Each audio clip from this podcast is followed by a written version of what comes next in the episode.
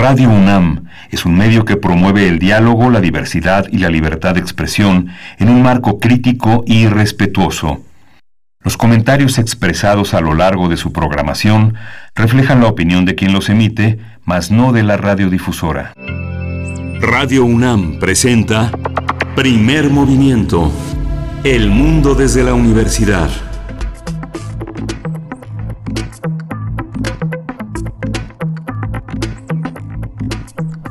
Hola, buenos días. Hoy es primero de abril, llegamos al primero de abril y son las 7.06 de la mañana aquí en la Ciudad de México. Estamos aquí en Radio UNAM, en la cabina de Radio UNAM en primer movimiento. Berenice Camacho, ¿cómo estás? Buenos días. Muy buenos días, muy buenos días, Miguel Ángel Quemain. Así es, aquí estamos, nos encontramos pues en esta cabina, aquí en Adolfo Prieto 133 en la Colonia del Valle, con nuestra sana distancia, nuestra sana distancia y con de verdad personal muy, muy reducido aquí en la emisora, pues les saludamos, les damos los buenos días. Gracias por sintonizar los que lo hacen desde sus casas muy, muy temprano es bueno mantener la rutina, es bueno mantenerse eh, pues con una cierta constancia para no perder el hilo de los días de, bueno, pues este mes que ya inicia. Eh, también le damos la bienvenida a quienes nos sintonizan en la Radio Universidad en Chihuahua. Un abrazo fuerte para allá. Nos da mucho gusto poder llegar con ustedes a través de tres frecuencias. Son, eh, bueno, todas ellas gracias a la, a la, Universidad de Chihuahua, a la Autónoma de Chihuahua, en el 105.3, el 106.9 y el 105.7.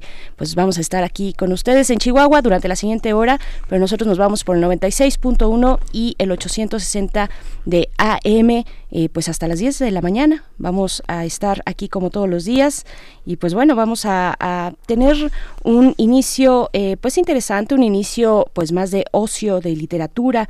Vamos a estar conversando sobre la oferta literaria de la UNAM que ofrece en línea. Vamos a conversar con Anel Pérez, ella es directora de literatura y fomento a la lectura de la UNAM. Y vamos a tener, como todos los miércoles, las fonografías de bolsillo. Vamos a conversar con Pavel Granados, quien es escritor, pero también dirige la Fonoteca Nacional y hoy nos va a hablar sobre la poesía en la canción mexicana. Y para la nota nacional, en la segunda hora, nos vamos a un recorrido por los estados de la República.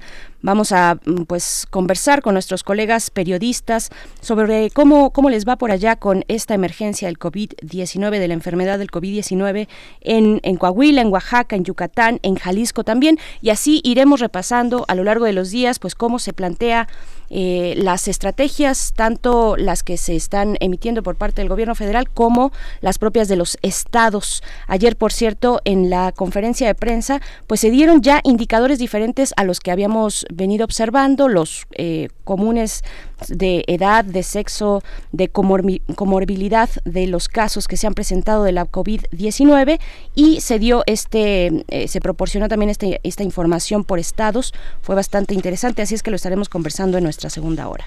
Sí, vamos a tener también en la poesía necesaria la voz de Berenice Camacho y en la mesa del día la movilidad y el COVID. Vamos a ver cómo mejorar en la actual contingencia y vamos a conversarlo con un experto. Es, él es Rogelio García Morapinto. Él es arquitecto y restaurador de antiguas y nuevas construcciones. Es cronista de hashtag bicicletas antiguas. Así es, y después, antes de despedirnos de esta emisión del día de hoy, vamos a conversar, como ya es costumbre, con el doctor Plinio Sosa en esta sección dedicada a la química, química para todos. En esta ocasión nos va a hablar del el elemento del osmio.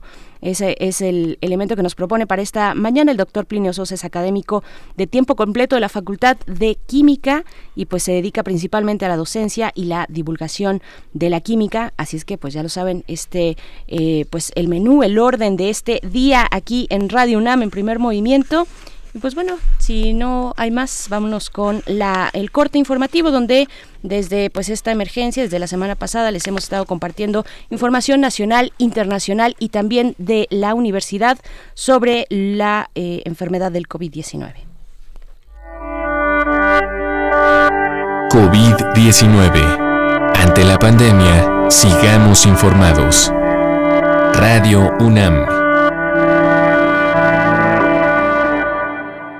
El presidente Andrés Manuel López Obrador hizo un llamado a la población para que cumpla con las medidas que se anunciaron en la declaratoria de emergencia por la pandemia del nuevo coronavirus COVID-19. En su conferencia matutina de ayer martes, el mandatario aseguró que si todos ayudamos a cumplir las medidas de aislamiento social, vamos a salir airosos de esta crisis, de esta epidemia. El presidente López Obrador también pidió a sus adversarios una tregua de un mes y los llamó a la unidad para hacer frente a la emergencia sanitaria. En respuesta, el expresidente Felipe Calderón aceptó, aceptó la propuesta de López Obrador. El exmandatario también se disculpó por un tuit que publicó de, eh, donde divulgaba información falsa nada menos que vinculaba al presidente con el narco. nada menos. En Sinaloa. De acuerdo con las cifras del informe técnico ofrecido ayer por la Secretaría de Salud, aumentaron a 29 los decesos por la COVID-19, mientras que el número de casos confirmados suma ya 1.215. Y la Secretaría de Relaciones Exteriores estimó que más de 8.000 connacionales han sido repatriados desde distintas partes del mundo, donde quedaron varados por las medidas implementadas en otros países por esta pandemia de la COVID-19. La Cancillería dijo que mantiene estas labores de apoyo en el retorno de mexicanos que aún se encuentran varados fuera del país. Claudia Sheinbaum, jefa de gobierno de la Ciudad de México, anunció que como parte de la suspensión de actividades no esenciales, los centros comerciales cerrarán sus puertas a más tardar este miércoles. Esta medida excluye a los centros de venta de alimentos y con farmacias en su interior. En su interior. Hoy cerraron 338 plazas. Así es. La jefa de gobierno también dijo que este miércoles ya no abrirán sus puertas los bosques, el bosque de Chapultepec, de San Juan de Aragón y de Tláhuac. La Ciudad de México se mantiene como la entidad con mayor número de casos confirmados por COVID-19, con más de 200 personas infectadas. En la información internacional tenemos que en Estados Unidos el presidente Donald Trump advirtió que las próximas dos semanas serán muy dolorosas para los ciudadanos estadounidenses, ya que se pronostica un incremento en el número de contagios y se estiman hasta 240 mil muertos por la pandemia en ese país. Estados Unidos es el país con más contagios en el mundo y con más de 188 mil personas infectadas y más de 3.800 decesos. Antonio Guterres, secretario general de la Organización Nacional eh, de las Naciones Unidas, afirmó que la pandemia del COVID-19 es la peor crisis mundial desde 1945. Guterres explicó que la actual crisis es una combinación, por un lado, de una enfermedad que representa una amenaza para el mundo y, en segundo lugar, porque tiene un impacto económico que provocará una recesión sin precedentes. En la información relacionada con la UNAM, eh, Raúl Trejo del Arbre del Instituto de eh, en relación con la UNAM, Raúl Trejo del Arbre del Instituto de Investigaciones Sociales afirmó que los engaños y noticias falsas siempre prosperan en circunstancias de temor, ya que las crisis sacan lo mejor y lo peor de la sociedad.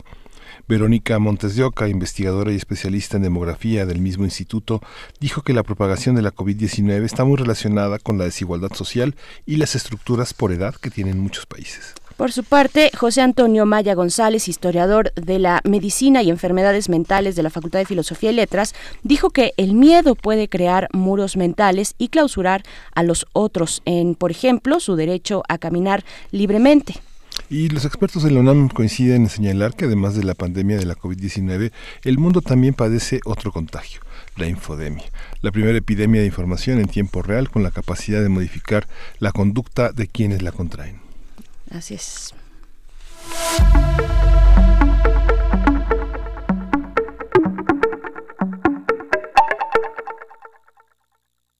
Bien, pues en las recomendaciones culturales de la UNAM hay cursos en línea a través de Coursera, Coursera, eh, la UNAM pone a disposición de todo el público una amplia variedad de cursos de línea.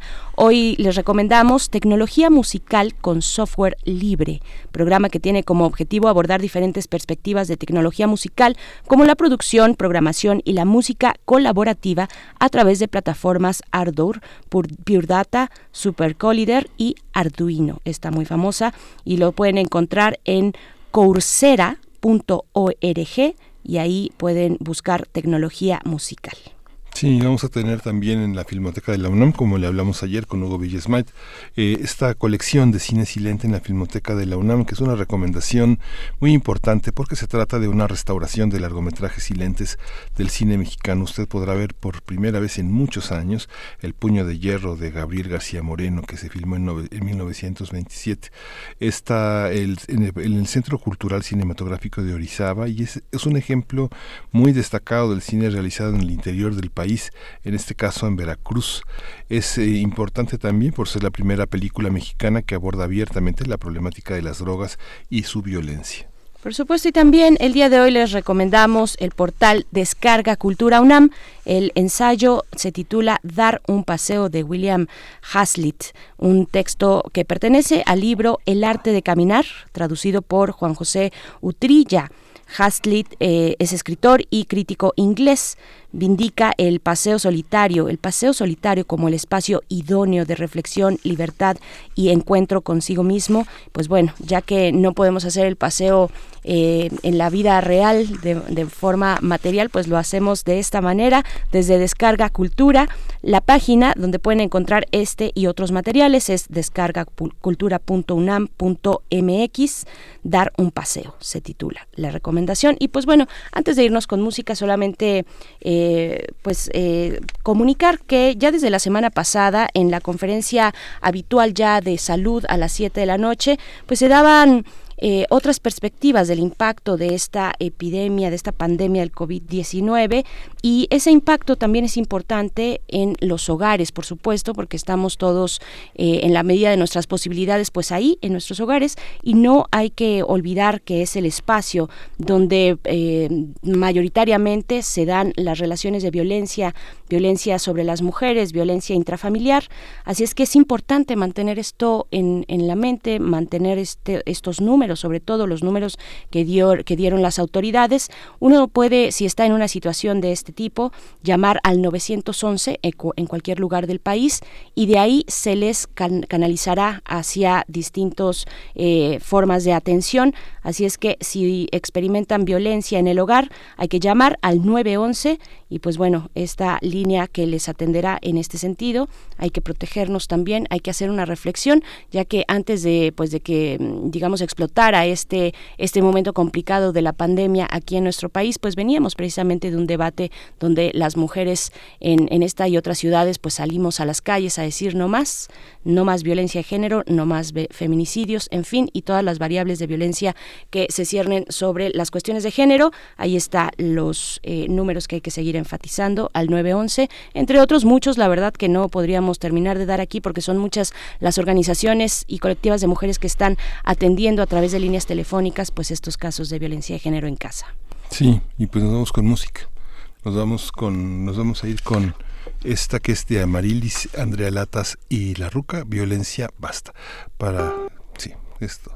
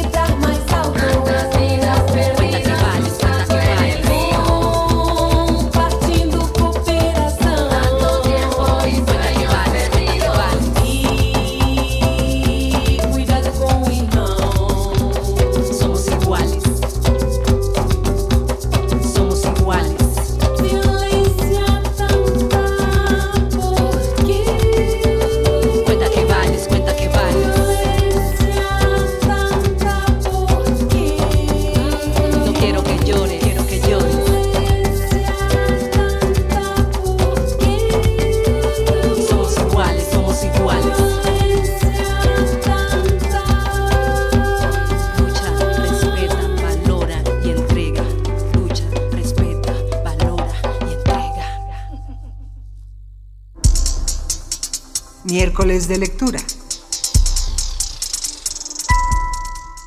Hashtag Libros UNAM en Casa es la más reciente iniciativa de la Dirección General de Publicaciones y Fomento Editorial de la UNAM, con el propósito de compartir materiales de lectura y consulta, este programa ofrece contenidos variados para disfrutar desde, desde nuestros hogares durante este periodo de aislamiento. Con este proyecto contamos con publicaciones en línea de manera gratuita o con descuentos y promociones. Gracias a Open Access UNAM se encuentran disponibles más de 2.000 títulos de libre acceso.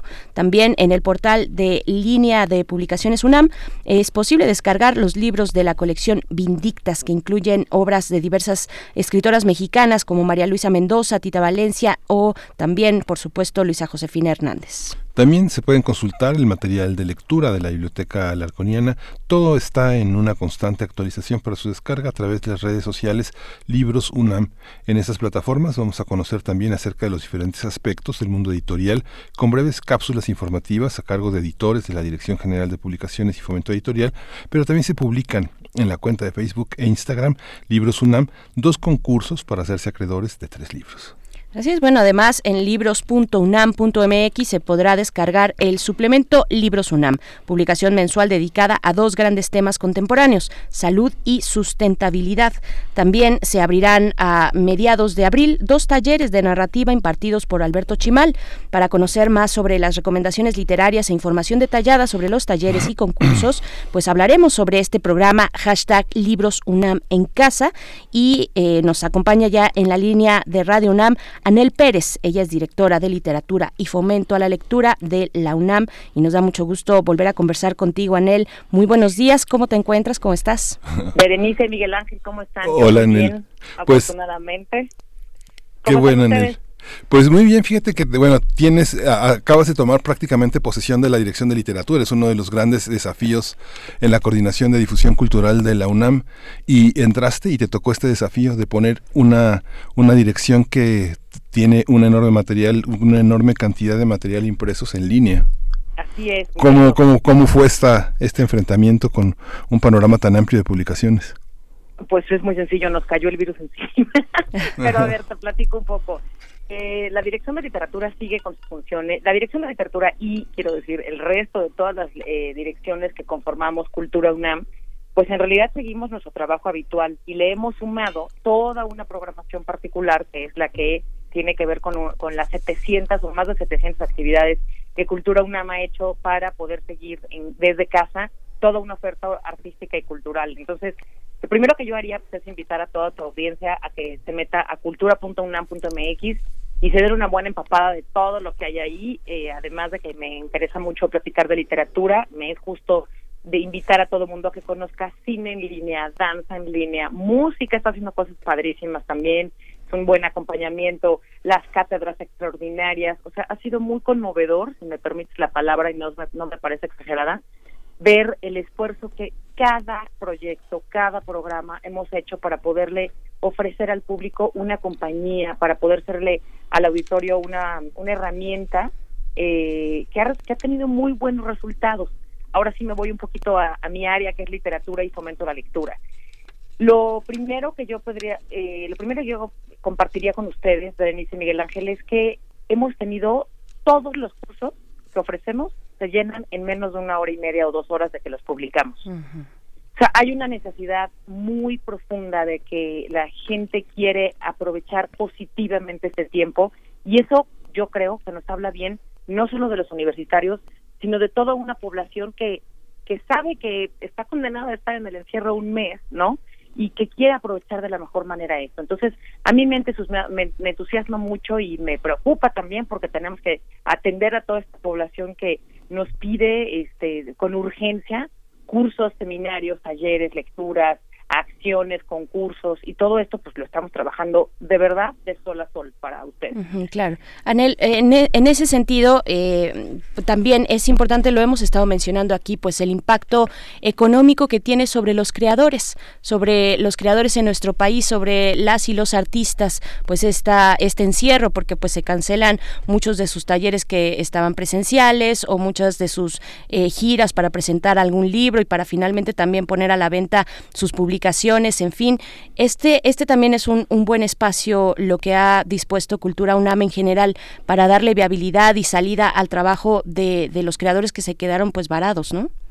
sin duda alguna, al menos nosotros, por ejemplo, no, o sea, tenemos la fortuna de que no hemos tenido que cancelar lo que ya teníamos, simplemente lo adecuamos. Y no digo simplemente como una acción fácil, lo que digo es que no nos, no tuvimos más que una sola acción, que es o nos adecuamos o nos adecuamos. Eso ha implicado una dificultad particular, te hablo, por ejemplo, en el caso de nuestros talleristas, en el caso de literatura, pues por lo menos 15 eh, talleristas han tenido que capacitarse a marchas forzadas en una semana para entender cómo funcionan las plataformas que la CUAES, que es la, eh, la, la Coordinación Universitaria de Educación a Distancia, nos ha apoyado muchísimo a toda la UNAM, pero en particular a Cultura UNAM nos ha apoyado muchísimo para poder generar las ofertas en soportes eh, estables de Internet y que podamos dar cursos, ¿no? Eh, todos nuestros cursos de verdad se, se llenan al minuto porque tienen una buena calidad y porque de alguna manera nuestros talleristas ya son conocidos por la comunidad. Entonces ya sabemos que el taller de Luis Telles o el de Eduardo Cerdán y demás, o sea, ya sabemos que esos son los buenos y entonces la gente se traslada a la red para tomar los, los maestros que ya conocen. Y eso ha sido interesante, o sea, Claro que estamos formando un público nuevo. el lunes, por ejemplo, empezamos un curso sobre poesía feminista y había gente de Buenos Aires, de La Paz, de Saltillo, o sea, lugares donde yo estoy segura que no hubiéramos tenido si lo hubiéramos hecho presenciales, ¿no?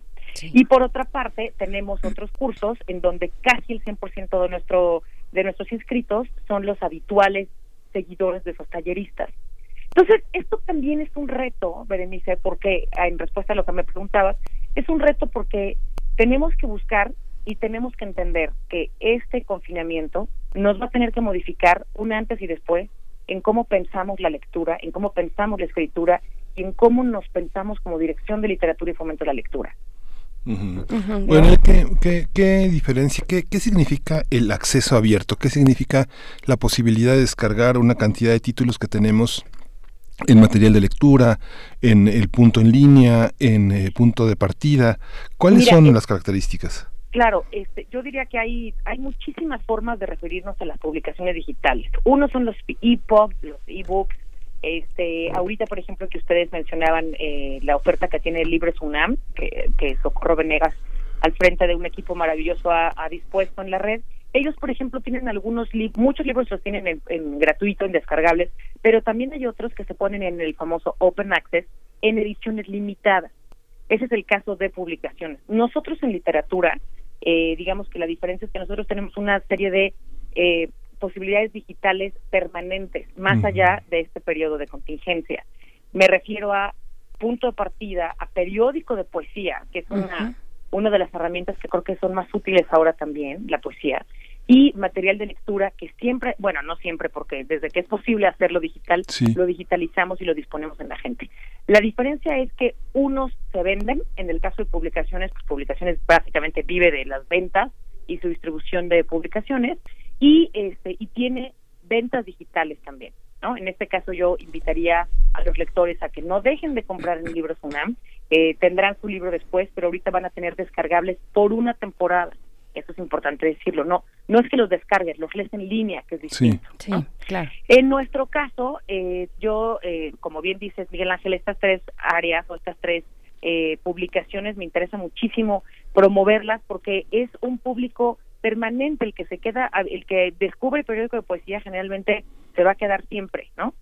¿Quieren que les platique de qué es periódico de poesía? Sí, sí. por favor. ¿Sí? Claro que sí. Eh, digamos que las hay varios eh, proyectos fundamentales y, legendarios de la Dirección de Literatura. Uno es periódico de poesía. Este se fundó en el 87. Quiero decirles que en América Latina y en general en el mundo la poesía como género es menos recurrido que otros géneros literarios y básicamente en español pues tenemos la estación de poesía española y hablar de poesía, una, una revista argentina y son casi las únicas publicaciones abocadas exclusivamente al género de, poesía. Entonces a nosotros nos da muchísimo gusto tener una publicación de la calidad que tiene Periódico de Poesía, que ahora en su época reciente eh, coordina Hernán Bravo Varela con Daniel Saldaña al frente y eh, promueven contenidos nuevos. Cada semana, poemas inéditos, eh, formatos textuales, visuales, sonoros, traducciones, eh, reseñas poéticas, y esto se pone a disposición de los lectores eh, cada semana. Y también tenemos el acervo histórico ahí desde el 87 hasta el 2007 con varios directores de este periódico que, que, que son gente pues, como Eduardo Vázquez, como eh, Pedro Serrano. Eh, Serrano y demás, ¿no? Entonces, la misión del periódico Poesía es obviamente ofrecer el mejor, lo mejor de este género en las diferentes partes del planeta y de nuestro país. Me da mucho gusto decirles que también tenemos cosas en lenguas originarias, lo cual me parece importantísimo.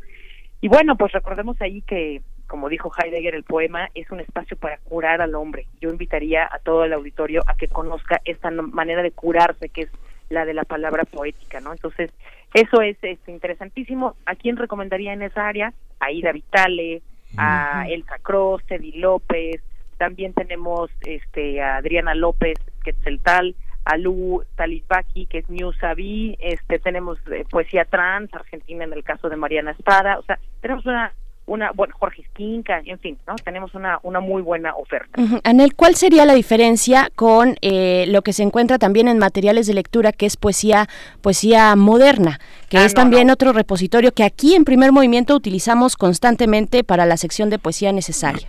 Claro, claro, claro. Material de lectura es otra, es una colección distinta, también emblemática de la UNAM. Esta nació en el 97 y tiene diferentes formatos. Tiene poesía, tiene cuento y tiene este ensayo. Ensayo. Entonces, eh, eh, material de lectura, el objetivo era, en su momento, cuando solo era impreso, lo que se trataba era que con precios muy accesibles se diera una entrada a los fundamentos de la cultura contemporánea, ¿no? Entonces, este, durante más de cuatro décadas ese esfuerzo lo que ha hecho es en muy en los cuadernitos cuestan normalmente 30 pesos en las ferias del libro cuestan 25 pesos en internet es gratuito no y eh, esos son esos son como entradas a una selección muy interesante de autores y autoras eh, de lo más representativo de la literatura universal iberoamericana y desde luego la mexicana no ya tenemos ahí más de 220 títulos publicados eh, como te digo es cuento contemporáneo ensayo contemporáneo poesía moderna y eh, bueno, pues ahí en esa colección también, por supuesto, tenemos desde, no sé, Emily Dickinson, Rubén Darío, Rosario Castellanos, a eh, David Huerta, que es el último que presentamos todavía en, Minería, ¿no? O Verónica Murguía, que también es cuento mexicano contemporáneo súper interesante. Entonces, este material de lectura también ofrece de manera gratuita eh, y permanente un montón, pero de verdad un montón de autores de de, posibilidades y de aproximaciones a la lectura. Y me faltaría uno, que es una, una revista muy importante para nosotros, es la revista Punto de Partida, que la fundó Margot Glantz en el año 66. Y esa revista se fundó para que los jóvenes tuvieran un espacio de expresión en, en tiempos que entonces eran marcados por la intolerancia, ¿no? Y bueno, quizás también ahora. Entonces, a lo largo de ya 50 años este proyecto ha crecido y se ha fortalecido muchísimo y ha incluido ahora plataformas en Internet, porque es donde están justamente los jóvenes escritores y los lectores. Entonces tenemos punto de partida y punto en línea, que es un concurso, y la colección de libros ediciones punto de partida. Entonces son, digamos, tres formatos.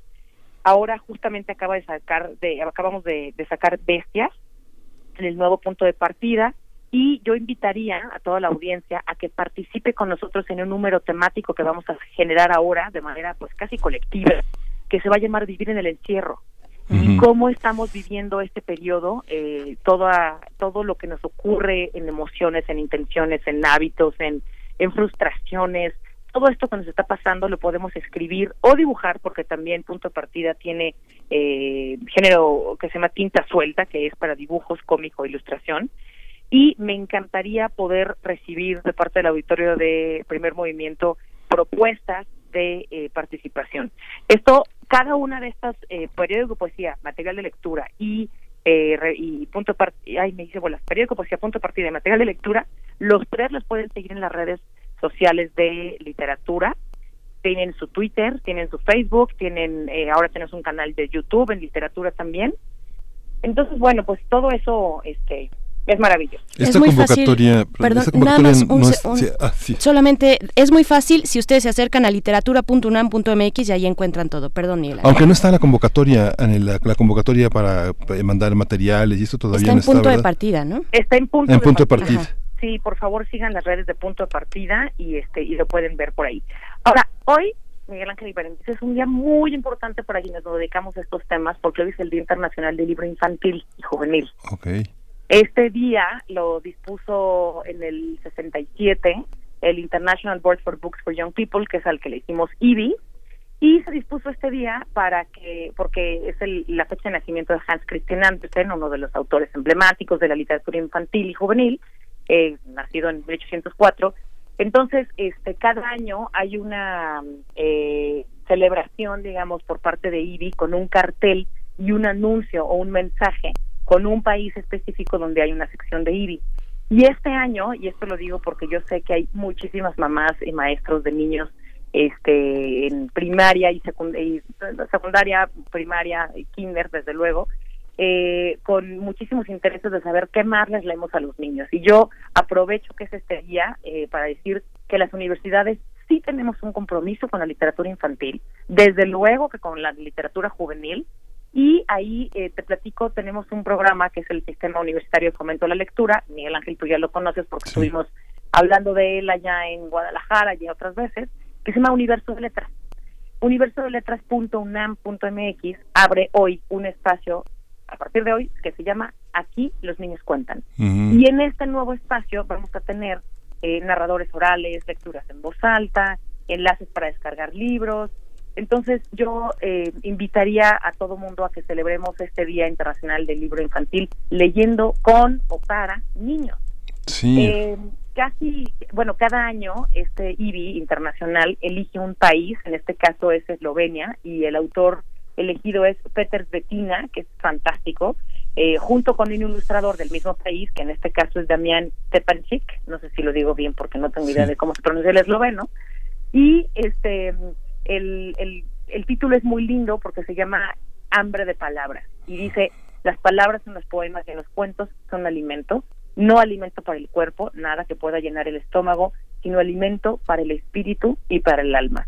Esto, desde luego, lo sabemos la certeza de que, de, de que esto es alimento, las palabras literarias. Entonces, este, a mí me encantaría platicar que, que, que, bueno, las universidades, o al menos la UNAM, sí tiene una responsabilidad asumida en el terreno de la literatura infantil y juvenil. Ahí está una buena cantidad de libros de ciencia, Ojitos Pajaritos, que tiene libros UNAM. Hay una colección que se llama Shokna, también muy, muy bonita, interesante, con el Instituto de Investigaciones Filológicas. Y en México tenemos una enorme riqueza editorial. Eh, tenemos súper fuertes autores e ilustradores infantiles y juveniles y yo de verdad invitaría a que tu auditorio escuche, eh, vea y explore toda la oferta que tienen editoriales mexicanas que están haciendo un increíble esfuerzo para poder estar cerca de los niños no hoy, no hoy, sino durante todo este periodo de la contingencia. Sí, hay que buscarlo en Universo de Letras porque los niños cuentan tiene varios espacios en otros en otros ámbitos. Es un es una es una leyenda que han utilizado algunos otros, pero hay que entrar a Universo de Letras UNAM y ahí lo van a encontrar. Así es, aquí lo estoy viendo en pantalla ahorita. Dice aquí los niños cuentan porque aquí este el, el, eh, lo que decimos en Universo Letras es aquí tú cuentas. Entonces aquí los niños cuentan y este en, te platico estas semanas por ejemplo tuvimos tres eh, talleres completamente llenos uno se llamó abraza un libro cómo leerles a los más pequeños con Marimar Argüelles y con Alinda Lamacorra les sugiero que sigan las redes de, de ellas dos también eh, con Cristel Bushka que tuvimos otro sobre lo inapropiado eh, y útil en la literatura infantil y juvenil entonces la literatura infantil y juvenil se presenta en la UNAM como un reto, me parece, no solo en las acciones, no solo en lo que nos importa con Tejedores de Palabras, que es nuestro programa de lo que normalmente le decimos cuentacuentos o narradores orales escénicos.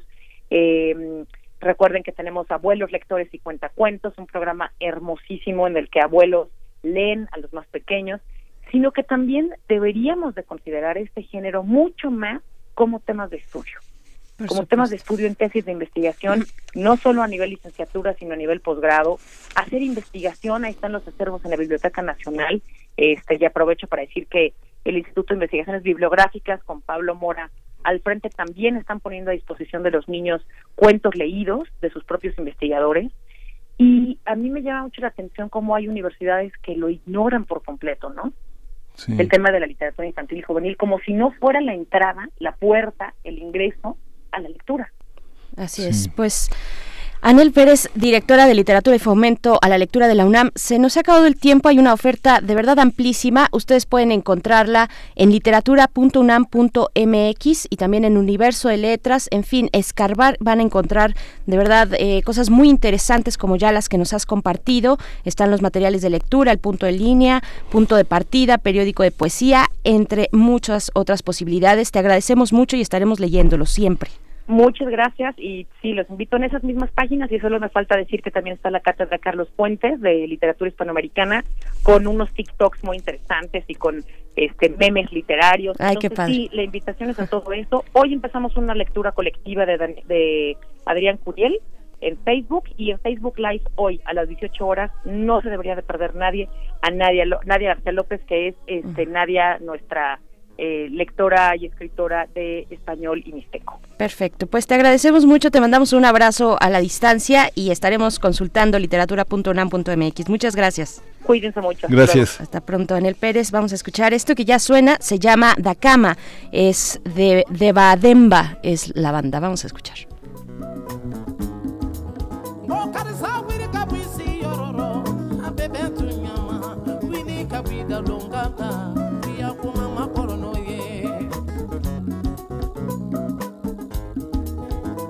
Johnny we Dalongani, Anu Widi Ladangana, Johnny Benny Badongani, Deba Deba Widi Ladakana, Kadisakani Minisiri, Obonadakano, Kadisakani Peresidani.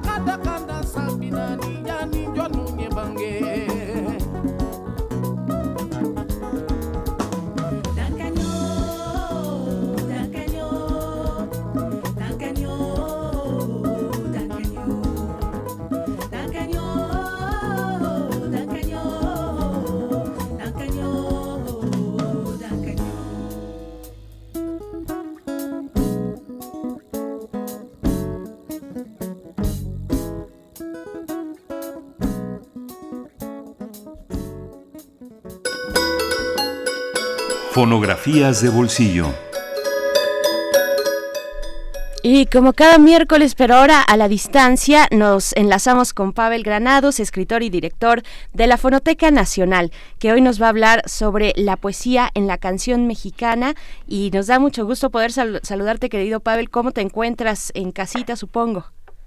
Sí, aquí estoy en mi casa. A ver, eh, Miguel Ángel, qué gusto Hola, saludarlos. Pues Hola, cuéntanos, por favor. Y, Así y- con- contigo en la distancia, ¿cómo se llama? Por cierto, la plataforma que acaba Sí. de- acabamos de sacar. así la, es, la Secretaría de Cultura y donde la Fonoteca participa también. La semana pasada estuvimos conversando precisamente con compañeros de la Fonoteca precisamente sobre esta plataforma, así es que pues ya hay que seguir mencionando, pero está la invitación hecha. Cuéntanos por favor de la poesía en la canción mexicana. Pues eh, fíjense que es un tema que a mí me gusta muchísimo y creo que no lo hemos platicado nunca, ¿verdad? Acerca de la relación entre la música mexicana y la poesía mexicana, porque, bueno, en general la poesía, porque sí hay una, mm, pues, larga, sie- siempre se ha dicho que la canción mexicana tiene unas letras muy bellas, que los compositores en general han sido compositores que cuidan mucho las palabras, el lenguaje.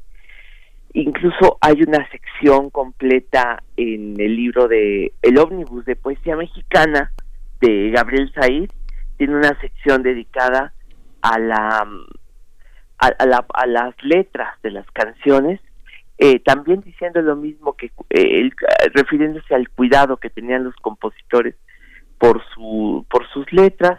Eh, o por ejemplo durante algún tiempo hubo una discusión un, un, pequeño debate acerca de que si Agustín Lara bueno finalmente le decimos el músico poeta no acerca de, de los valores literarios de Agustín Lara hay un texto muy bonito, muy interesante de Juan José Juan José Arreola analizando las letras de Agustín Lara. Y por ejemplo yo recuerdo que dice él dos cosas. Él dice por ejemplo eh, señala algunos versos de Agustín Lara eh, donde dice por ejemplo Agustín Lara refiriéndose a la a las palmeras borrachas de sol naturalmente pero también, por ejemplo, Cisne, hay una canción de Agustín Lara que se llama Cisne, que dice Cisne que Dios pintó en cristal, dame el marfil de tu perfil ritual, que ahí dice, al final de esta canción, que es un foxtrot, dice Agustín Lara, eh, refiriéndose al cisne, pálida flor del mal, lo cual le asobraba muchísimo a Juan José Arreola, porque es una referencia directísima a Charles Baudelaire y a las flores del mal. Entonces, ¿cómo están entrelazadas todo el tiempo la poesía y la, la literatura? Una de las cosas que sí hay que decir, por ejemplo, es que muchos compositores, o antes, en los inicios del bolero, por ejemplo, estaba de moda, o más que de moda, era una costumbre de algunos compositores leer los periódicos, leer libros y sacar de ahí estrofas para sus canciones. Entonces, por ejemplo, Guti Cárdenas eh, se encontró en un periódico unas eh, un poema largo y él sacó una estrofa nada más y él hizo una canción basado en esa estrofa que decía Flor se llamaba Flor era ella, Flor de los cielos en una estrella, y de ahí sacó una canción que se llama Flor, una de sus canciones más conocidas. Eh, uno de los compositores de música eh, yucateca que era Estira, eh, se encontró un libro que un señor dejó ahí olvidado y él se puso a leer. El libro que alguien dejó olvidado era eh, de, un, de un poeta dominicano, de la República Dominicana, que es el principal poeta de allá, que es eh, modernista, que se llamaba Osvaldo Basil, y entonces leyó el libro y hubo una, pues una poema que le llamó la atención, que se llamaba Ella, la que, decía ella la que hubiera amado tanto, y de ahí hizo uno de los eh, boleros más importantes de la de la canción yucateca, pero todo porque se encontró un poema en un en, pues en el coche, ¿no? En su calandria. Y así muchos compositores lo que hacían era leer los periódicos que acostumbraban poner poesía.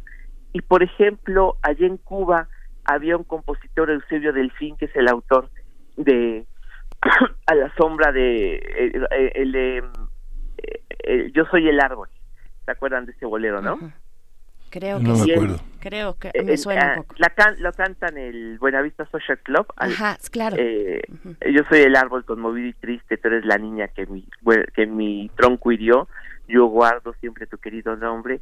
Yo, eh, bueno, esa, esa canción que se puso muy de moda con el Buenavista Social Club. Eh, era de Eusebio Delfín, que también se encontró esta, esta letra en un periódico pero igualmente se encontró poemas de Gutiérrez Nájera y los hizo canciones.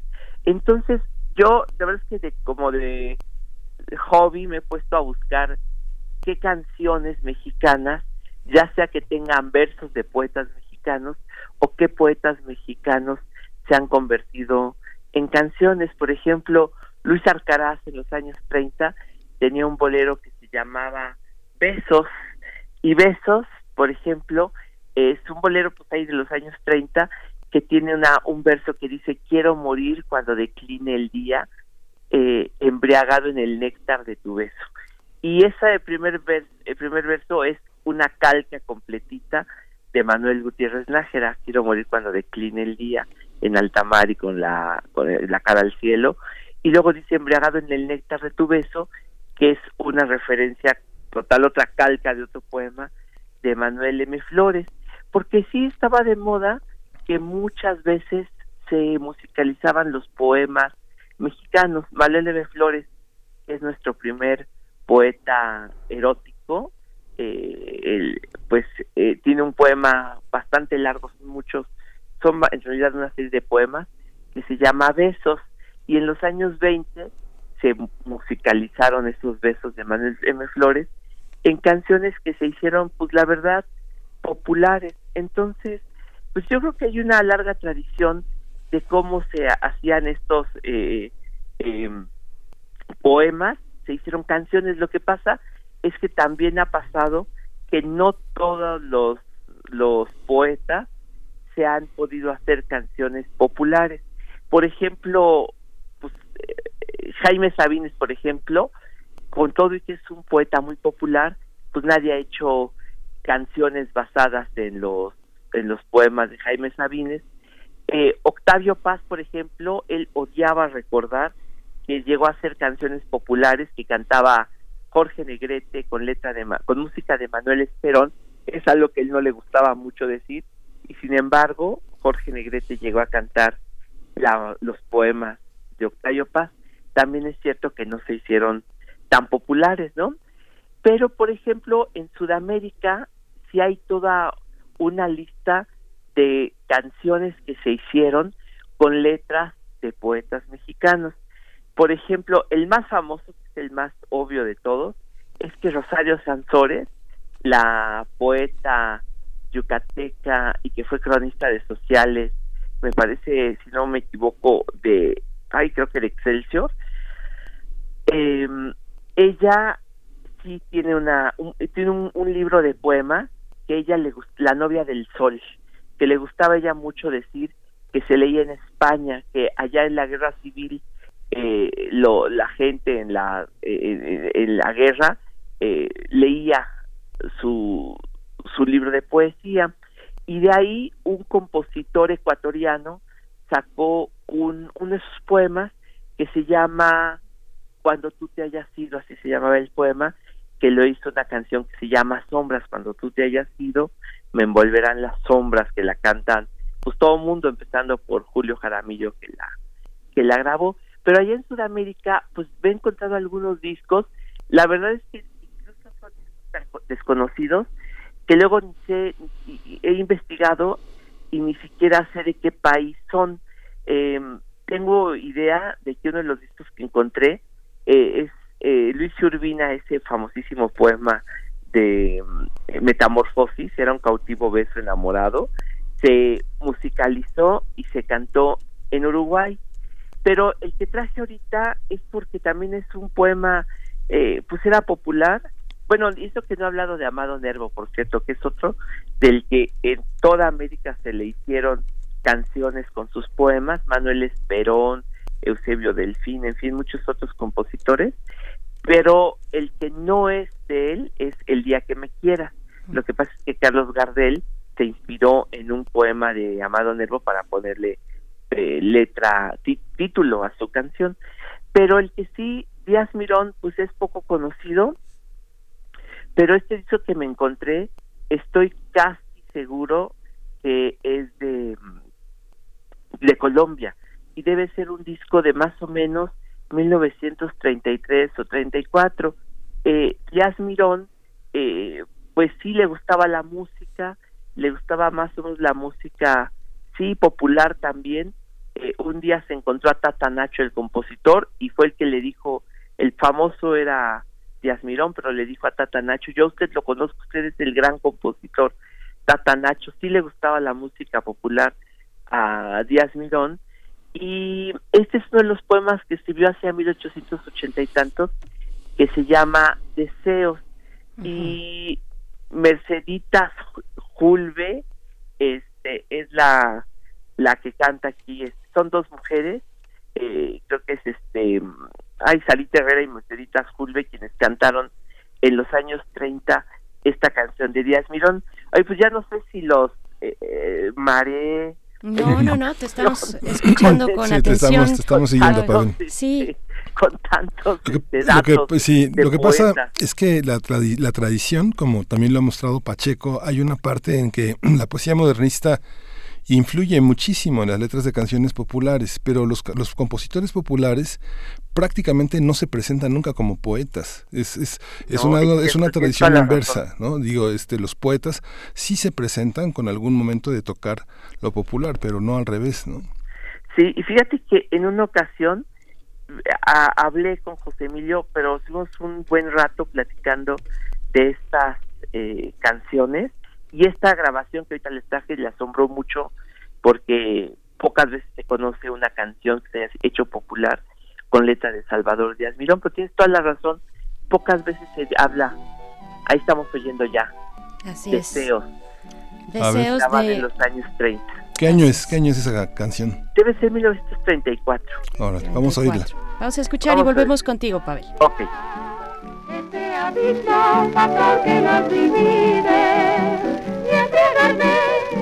con la fragancia dulce y pura que tu ser despide. Yo quisiera ser lirio y en tu lecho, allá en las sombras con gran ardor cubrirte, temblar con los temblores de tu pecho.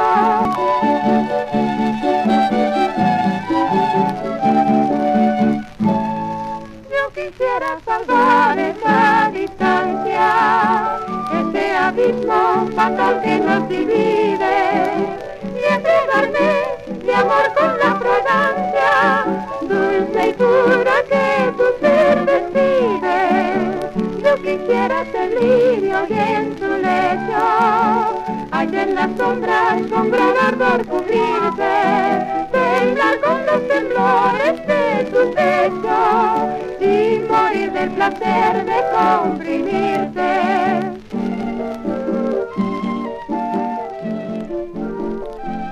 Pues vamos a interrumpir brevemente esta grabación que nos compartes esta mañana de, de 1934, nos decías Bueno, más o de menos. ser más o menos. Ah, De, de Salvador Díaz Mirón, que se inspira en un poema de Salvador Díaz Mirón. Pavel, Es Adel... Ay, perdona, sí. Iba a decir solamente que las que cantan son Adelita Varela y Mercedes Fulve, y esto sí es de Colombia. ah, ah, qué interesante también. Es un pasillo, de hecho. el- Ujú. Bien, pues, pues Pavel, te, te agradecemos mucho. Eh, nos quedamos un poquito de fondo con esta propuesta y, y pues nos escuchamos dentro de 15 días contigo. Órale, perfecto, claro que sí. Gracias. Gracias, gracias. Un abrazo, adiós. Hasta Adiós, pronto. Bien, pues nos vamos a despedir de esta hora. Vamos a despedirnos de la radio Universidad en Chihuahua y, nosotros continuamos en el 96.1 de FM, en el 860 de AM también. Eh, en unos momentos más, durante la siguiente hora, vamos a tener pues un panorama, un panorama nacional en algunos de los estados sobre eh, pues esta situación del COVID-19 en México. Pero antes vamos a ir al corte de la hora. Quédense aquí en Radio UNAM.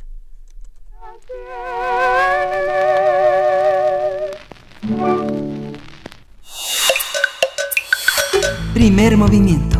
Hacemos comunidad.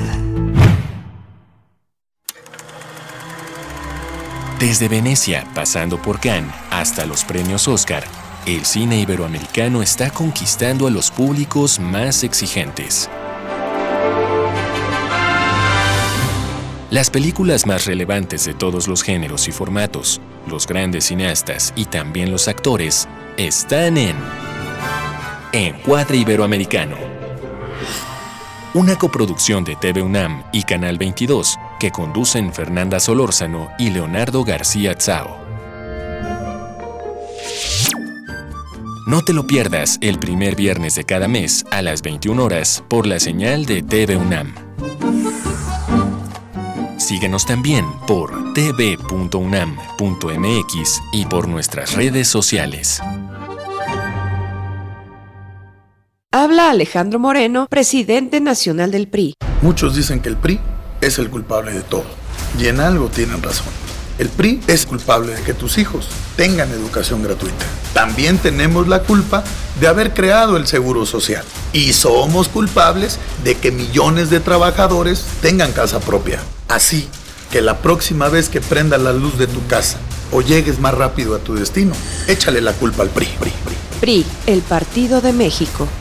Todos debemos cuidarnos con la sana distancia, pero en especial las personas mayores de 60 años. No hay que temer. Aleja al virus con las medidas básicas de higiene y distancia. Si no tienes que salir, mejor quédate en casa. Pero si debes hacer compras o trámites, pide que alguien te ayude. Si tienes fiebre, cuerpo cortado o tos seca, ve pronto al médico aplicando mis consejos para una sana distancia. Porque si te cuidas tú, nos cuidamos todos. Gobierno de México.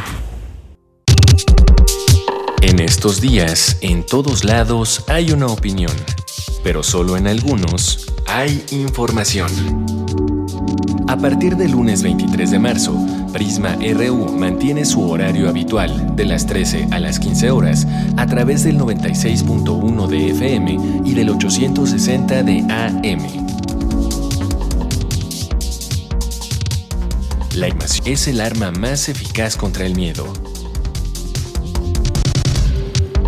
Radio UNAM, Experiencia Sonora.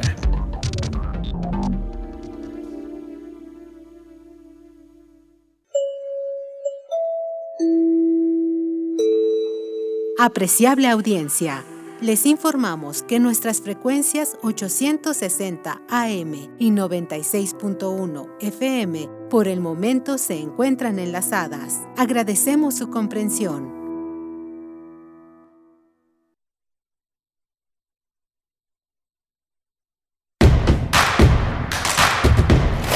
Encuentra la música de primer movimiento día a día en el Spotify de Radio UNAM y agréganos a tus favoritos.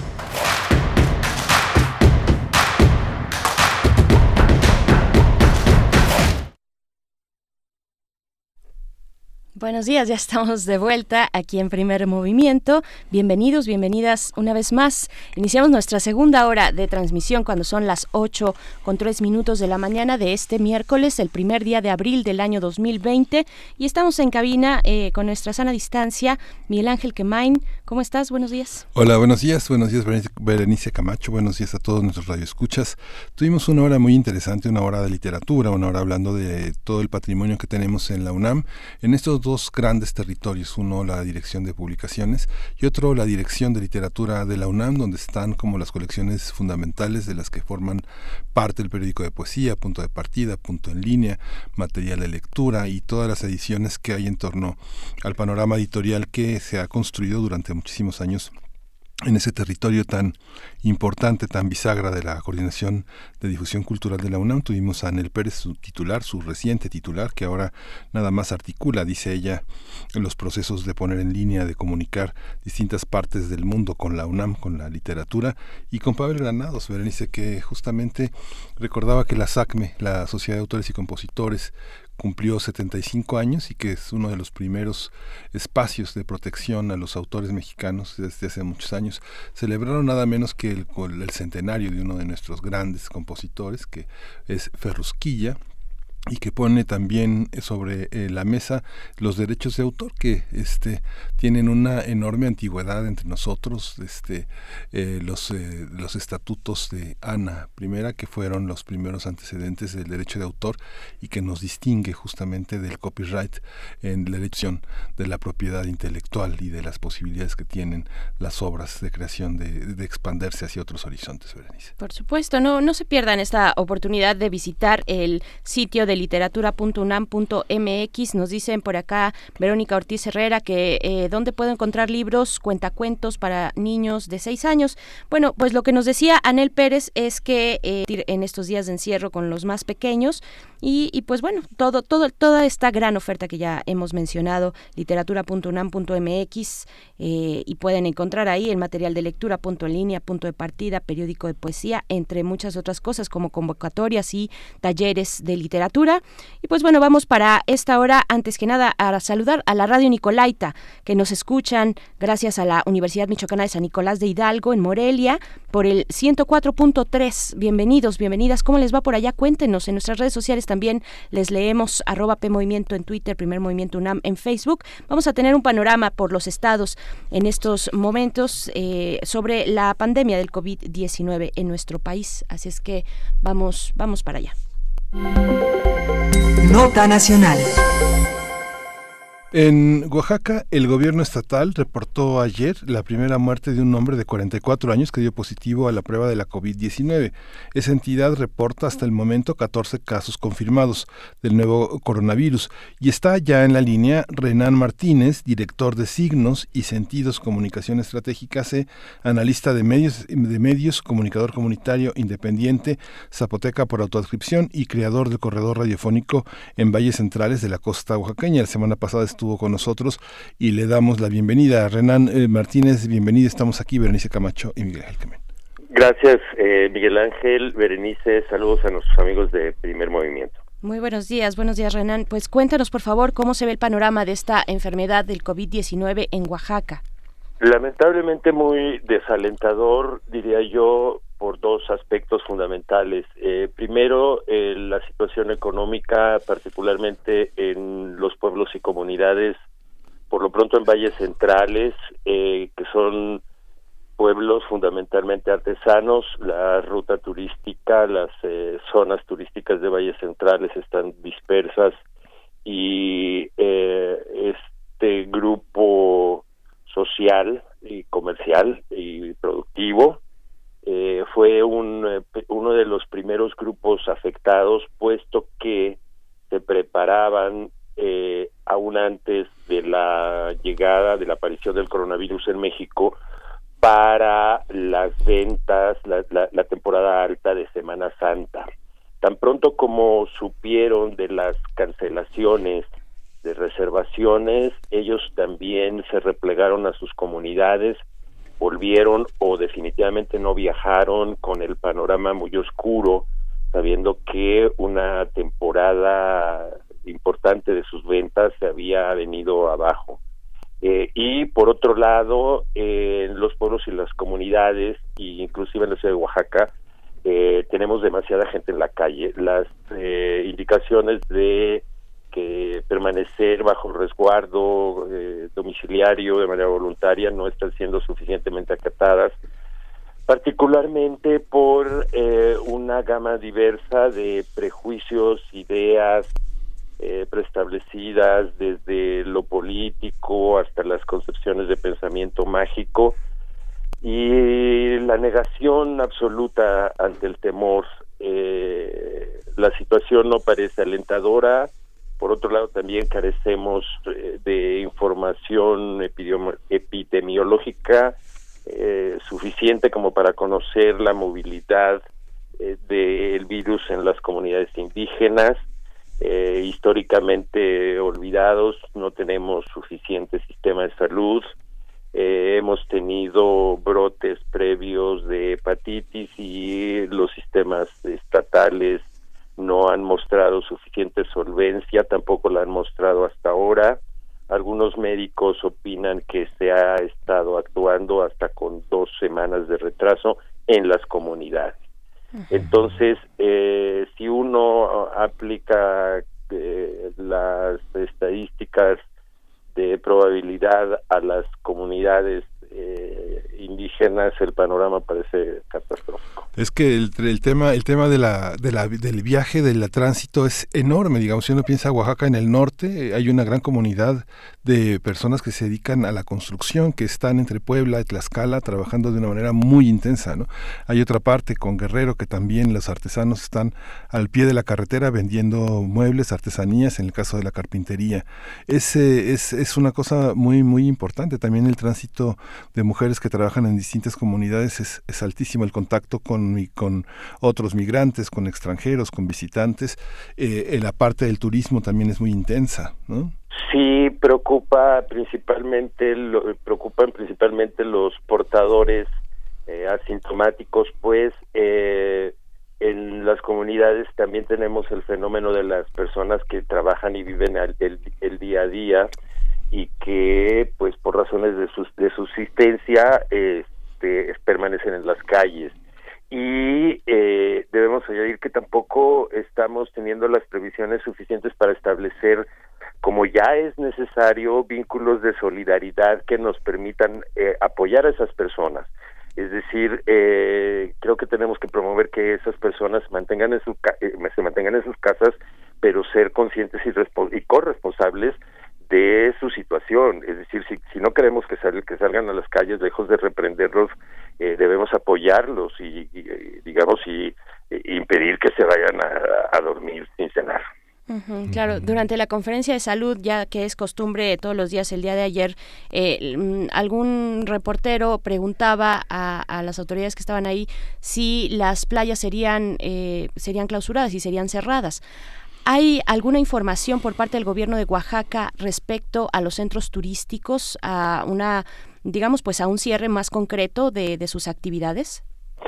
Mira, eh, hasta el momento no podría yo confirmarte esa información porque justamente estamos preparando un programa desde la perspectiva de lo que sucede en las, en las eh, comunidades eh, para dentro de un momento. Pero lo que sí te puedo decir es que sucede aquí lo mismo que podemos ver a nivel nacional y quizá global. las medidas no se están adoptando de sorprendente que eh, sucediera lo que tú me señalas o bien que no sucediera tampoco eh, y que quedara en manos de las propias comunidades en las costas, en las playas. Eh, estamos pendientes de, de, reportar. Yo en algunos momentos espero poder tener comentarios de algunas comunidades a las que vamos a transmitir y tener un panorama todavía más claro, pero por lo pronto eh, no podría confirmarte esa información.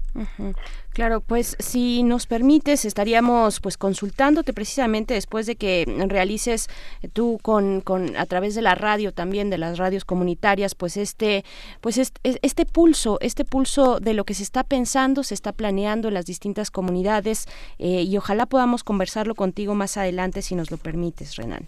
Por su, por supuesto, estoy a la orden. Eh, esta es la responsabilidad que tenemos y estaré al pendiente. Bien, pues, pues Muchísimas gracias, Renan. A la orden.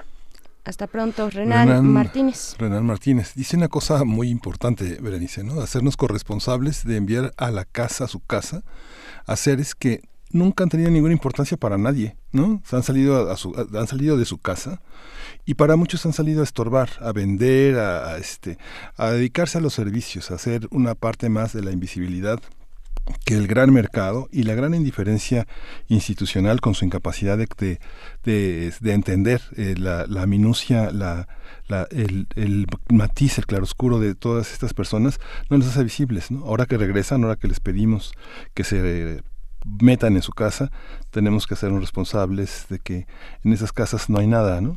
Así es, así es. Pues bueno, eh, hay que decir que estas dos cuestiones por la naturaleza, las condiciones de la sociedad oaxaqueña, tanto el turismo como las, eh, pues la vida en las comunidades indígenas, en las comunidades originarias, pues son dos elementos que le dan, que le imprimen, pues esa necesidad muy específica a este, a este estado, al estado de Oaxaca, si bien no está entre los más altos, por decirlo de alguna manera, eh, en, en número de contagios, pues sí tiene estas condiciones, sobre todo de turismo, que le pueden golpear de una manera y pues vamos a ir con el siguiente estado. Nos detenemos en Yucatán.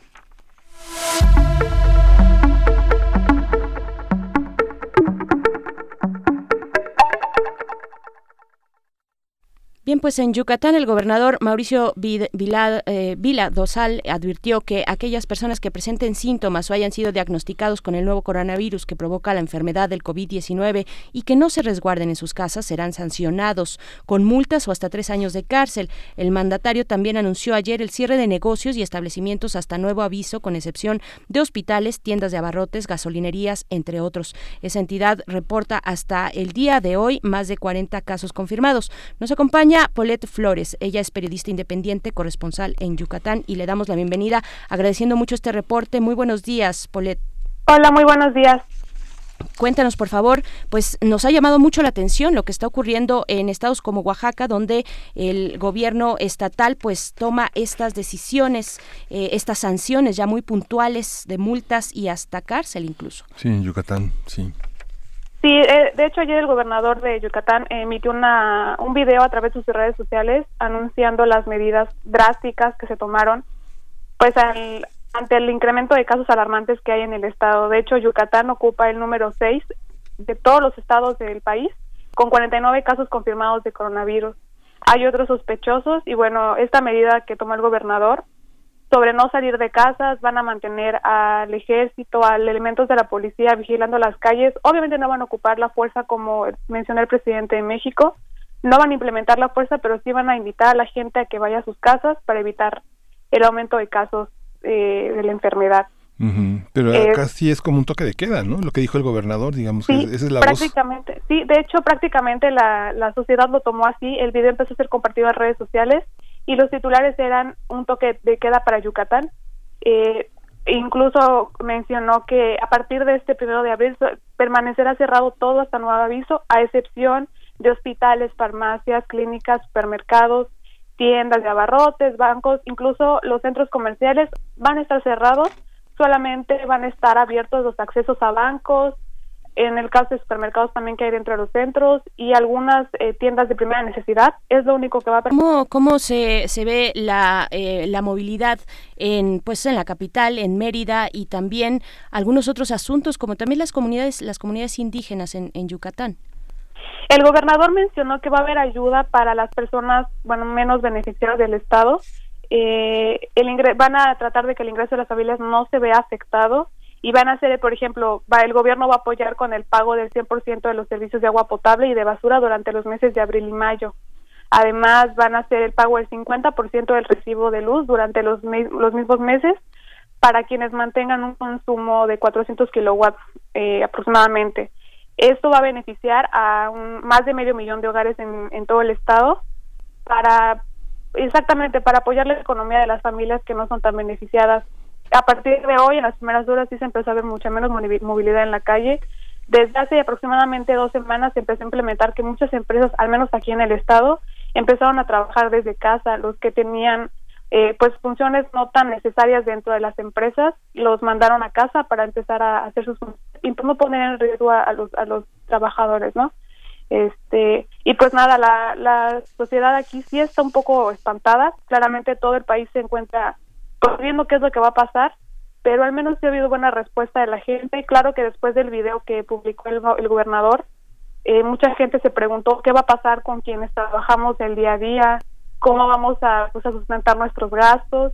Entonces, se espera que el gobernador responda en los próximos días porque son muchos comentarios los de la gente, muchas peticiones pidiendo un apoyo económico por parte del gobierno para quienes no van a poder salir a, vender, ¿no? Comida, este, quienes tienen negocios de diferentes giros que necesitan estar en la calle no podrán hacerlo.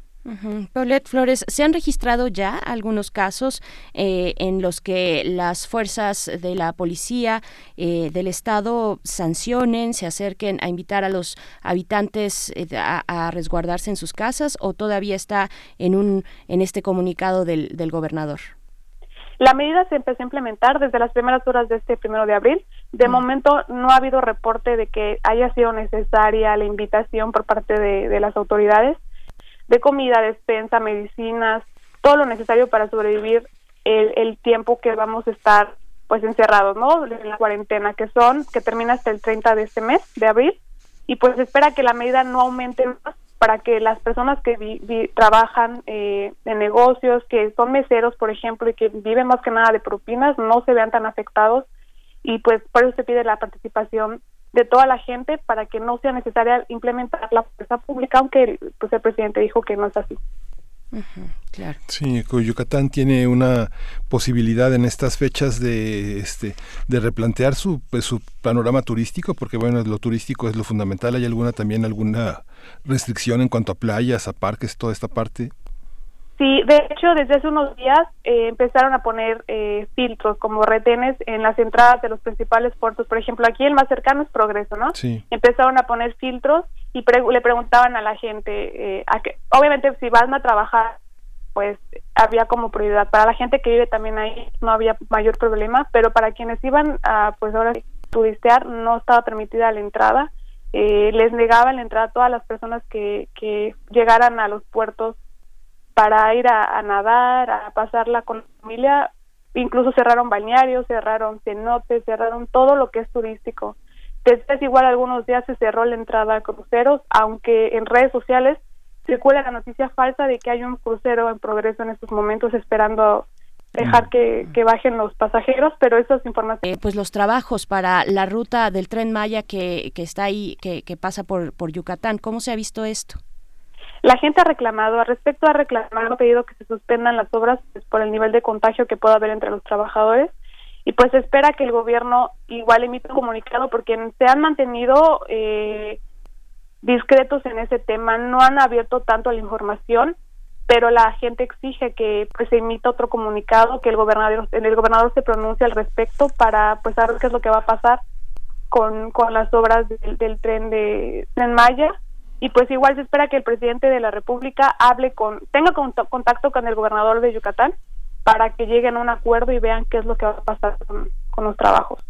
Bien, pues eh, te agradecemos mucho, Paulette Flores, periodista independiente, corresponsal en Yucatán, sobre este eh, reporte. Bueno, solamente eh, preguntarte ya por último que cuáles son los, pues, las cuestiones que debemos mantener como con atención sobre el Estado, qué es lo que se podría esperar para los siguientes, los siguientes días, incluso el día de hoy que nos comentas inician estas, pues, restricciones que ya fueron anunciadas por el gobernador. ¿Qué podemos esperar para este momento, para el día de hoy y los días que sobran de esta semana? Se espera que la, la, población se mantenga en casa, eh, salga estrictamente para cuando necesite hacerlo, pero al supermercado. Incluso pidieron que por favor, cuando sea necesaria la salida a un supermercado para surtir sus despensas, sea solamente una persona, no personas de la tercera edad, no niños ni mujeres embarazadas, que son los que tienen más posibilidad de, contagio. Eh, el gobernador y las autoridades eh, sanitarias, eh, los policías, el ejército, pues esperan no tener que enfrentarse, eh, tomar pues medidas drásticas a la gente que pues no haga caso a las recomendaciones sanitarias que emitió el gobernador Mauricio Vila el día de ayer. Sí. Pues te agradecemos muchísimo esta información y bueno, estamos pendientes de todo lo que sucede en Yucatán. Polet Flores y pues este es un espacio para, para dirimirlo y para discutirlo aquí. Muchas gracias por esta información. A ustedes muchas gracias. Gracias, Polet Flores, periodista independiente, corresponsal en Yucatán. Y pues bueno, estamos dando este, eh, este repaso por los distintos estados de la República. Eh, estaremos durante estos días haciendo este ejercicio en la medida de lo posible. Eh, agradecemos, por supuesto, a todos nuestros compañeros, colegas periodistas allá en los estados. Y es que el día de ayer, precisamente, durante esta conferencia de las 7 de la noche, pues eh, se dieron nuevas variables, nuevas variables de las que se venían presentando, como la de comorbilidad, sexo, edad, pues a estas se agregaron también la incidencia por número de habitantes. De los casos de COVID. En ese caso, si bien en números netos la Ciudad de México lleva, está a la cabeza, pues es el estado de Quintana Roo, por ejemplo, el que cuenta con más casos por habitante por habitante. Esto es muy importante señalarlo, puntualizarlo de esa manera. Y se dio una gráfica, una gráfica interesante donde pues aparece todos los estados de la República con esta diferencia. Eh, si bien los casos, repito, se concentran en las zonas eh, metropolitanas más importantes en ese sentido, en ese sentido de nuestro país, en eh, en la Ciudad de México, en el Estado de México, en Jalisco, en fin, pues el impacto por habitante, eh, por habitantes, pues es eh, ahí es donde Quintana Roo, por ejemplo, lleva lleva la cabeza, ¿no? Sí, uno piensa que ayer justamente cuando discutíamos con Mauricio Rodríguez el tema de la epidemiología, ese, esta, esta, esta relatividad de las cifras puede eh, engañar a muchos, mientras que en un lugar hay cuatro de cada, de cada diez habitantes con las posibilidades de, contaminarse, en otras partes hay uno de cada diez y tiene que ver con una multiplicidad de factores, las actividades de atención, los vínculos que tienen en la atención turística, pues son muchísimos. El cierre de hoteles, de playas, de parques, de balnearios, de centros comerciales indica esa posibilidad y pues todavía estamos en un proceso de entender cómo funciona estrictamente el, pensamiento epidemiológico que se concentra fundamentalmente en áreas eh, comerciales, estrictamente contabilizables. No todas lo son, Bernice, ¿no? Así es, no todos, no todos lo son. Pues bueno, fíjense que dentro de las medidas eh, que ha tomado, que ha decidido y comunicado el gobierno de la Ciudad de México para invitar a las personas, a, la gente que habitamos aquí, pues a permanecer en nuestras casas, se anunció que vehículos oficiales, patrullas y, todo tipo de vehículos oficiales de la Secretaría de Seguridad Ciudadana emitirán, emitirán eh, en su recorrido por las calles un mensaje, un mensaje de audio. El mensaje es quédate en casa sobre todo en lugares donde haya más concentración de personas como parte de las medidas tomadas por, eh, pues por esta emergencia sanitaria. Así es que vamos a escuchar este mensaje para que ustedes lo puedan identificar que estará sonando ya en las calles de la Ciudad de México. La Secretaría de Seguridad Ciudadana informa. Estamos en alerta sanitaria, por lo que se invita a la ciudadanía a retirarse de las calles y mantenerse dentro de sus domicilios para evitar contagios. Quédate en casa, cuídate y cuídalos. Recuerda, el objetivo es no contagiar y no contagiarse. Si tienes algún síntoma como tos seca, dolor de garganta o fiebre, manda un mensaje al 51515 con la palabra COVID-19 o llama a Locatel. Bien, pues ahí está este mensaje. Para que empecemos a reconocerlo, es una medida que ha adoptado la, eh, el gobierno capitalino donde los vehículos oficiales, lo comentábamos, de la Secretaría de Seguridad Ciudadana emitirán este mensaje de audio de quédate en casa, sobre todo en lugares donde hay mayor concentración de personas, en mercados, en estaciones, eh, afuera de las estaciones del metro, en el mismo centro de la ciudad, en fin, eh, ustedes lo podrán empezar a escuchar en, eh, pues en distintos puntos de la ciudad. Y pues bueno, vamos a ir con música. Antes les invitamos a que compartan sus opiniones en redes sociales. Cintia López dice por acá, atención a las medidas de prevención para recibir a las personas que trabajan en la Riviera Maya y que ahora regresan a las comunidades. Un punto muy importante el que menciona Cintia López también. Eh, nos dice Mari Carmen, eh, no encuentro lógica en ello. Los llevarán a una prisión para crear focos de contagio en un espacio confinado. Puede ser fatal. Bueno, pues sí, hay mucho que seguir conversando. Rosario Martínez dice ahora con todo lo que sucede con el COVID-19, aquellos que se han menospreciado, campesinos, personas de limpieza, choferes y demás invisibles, ahora ya empiezan a aparecer. Pues es una lástima que sea de esta manera. Eh, vamos a ir con música ahora sí. Sí, sí, es lamentable. Pero hemos crecido, hemos crecido como sociedad y justamente desde el mensaje orillas a la orilla a este mensaje que van a poder hacer las patrullas este, es, es, es distinto. Hemos, estamos haciendo visibles muchas cosas que necesitamos, entre ellas estas. Y la música que vamos a escuchar es de Asisa Mystic y se llama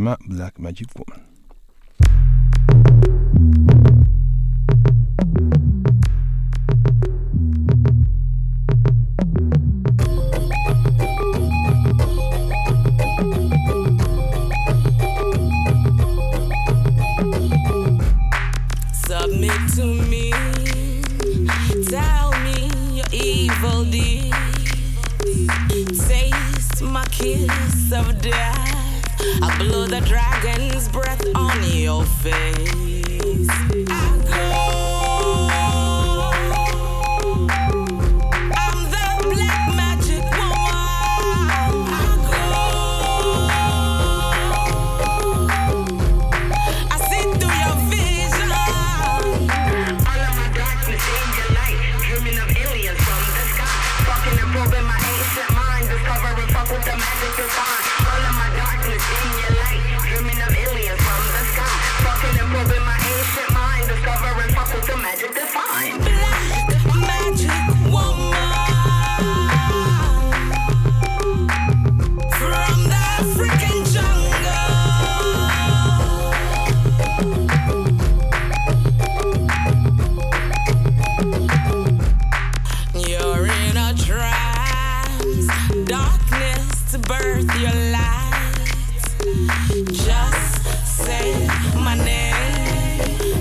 The dragon's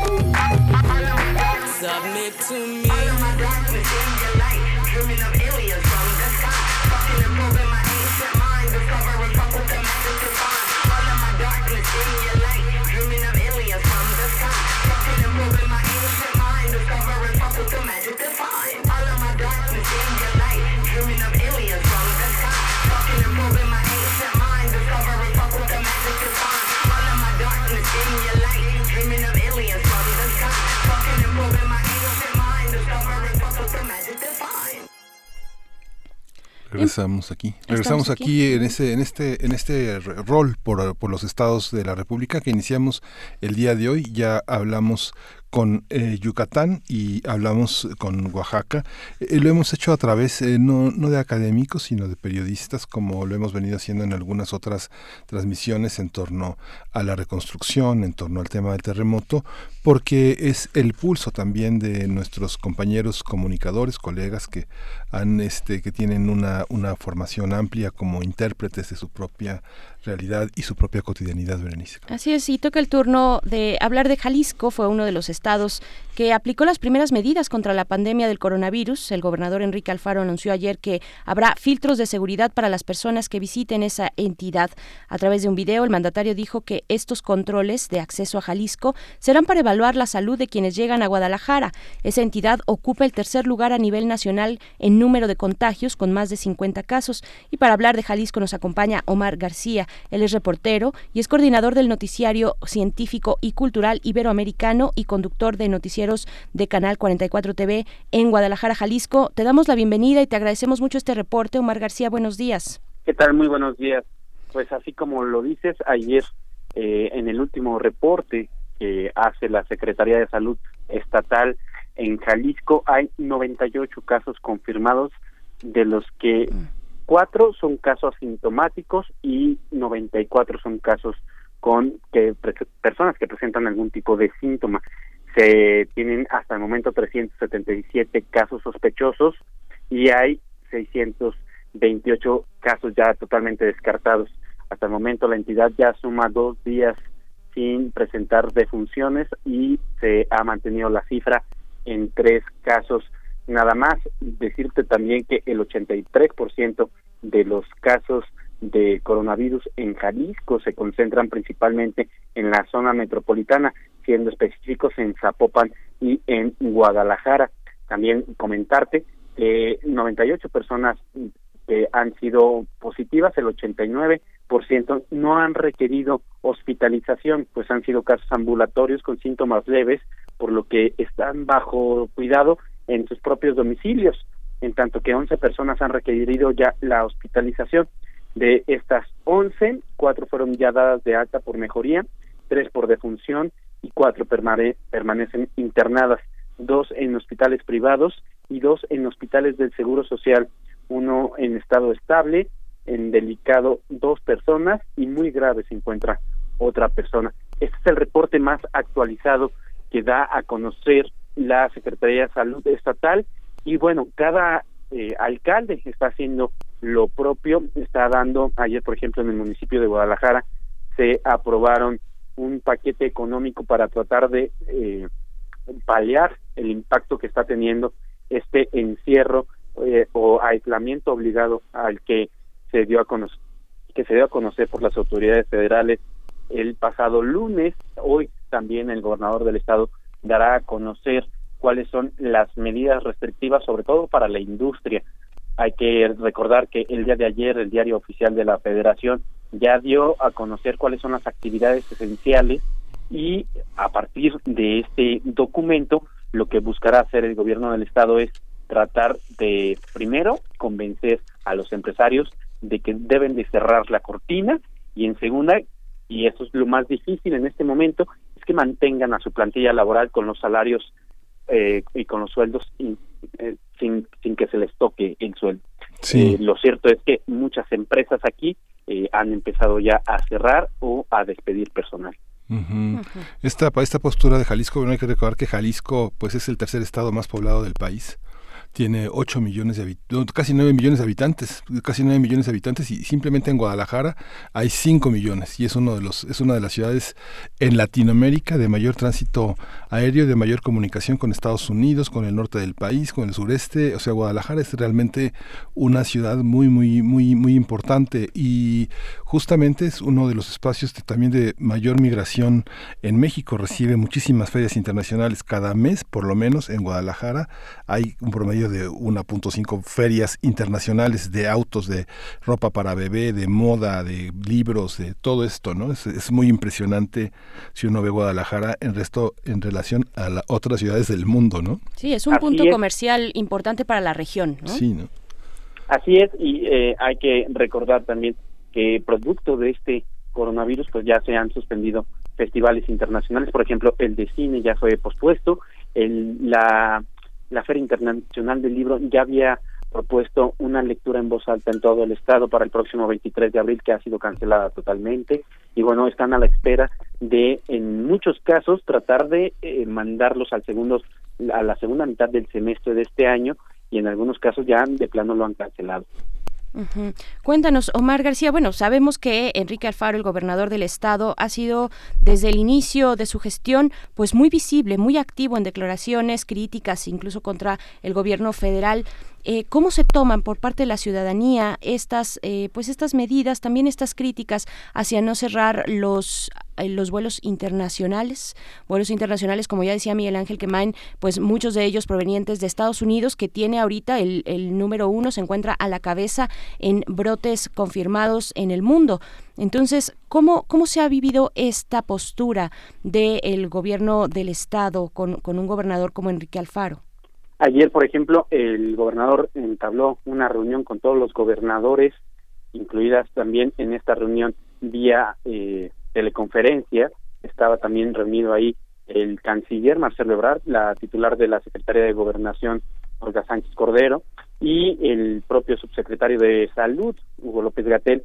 Ahí se hizo la propuesta ya formal de que eh, los vuelos internacionales, sobre todo aquellos que son provenientes de ciudades donde hay cercos sanitarios por la contingencia del coronavirus, se suspendieran. Esta es una propuesta que ha mantenido el gobierno del estado desde hace dos semanas que comenzamos nosotros con el proceso de aislamiento. Es una propuesta que ya se hizo también al Grupo Aeroportuario del Pacífico, que es la empresa concesionaria del Aeropuerto Internacional Miguel Hidalgo, y hasta el momento eh, pues los vuelos continúan. Lo cierto es que hay más de 30 vuelos internacionales al día aquí en Guadalajara, de la mayoría de ellos a Estados Unidos. Nosotros tenemos un puente comercial con Los Ángeles, tenemos por lo menos cinco vuelos diarios con Los Ángeles y esto, como bien lo dices, es un indicador de la de los riesgos potenciales que podría haber. Hay que recordar que la costa este de eh, Estados Unidos es una de las más golpeadas, sobre todo el estado de California.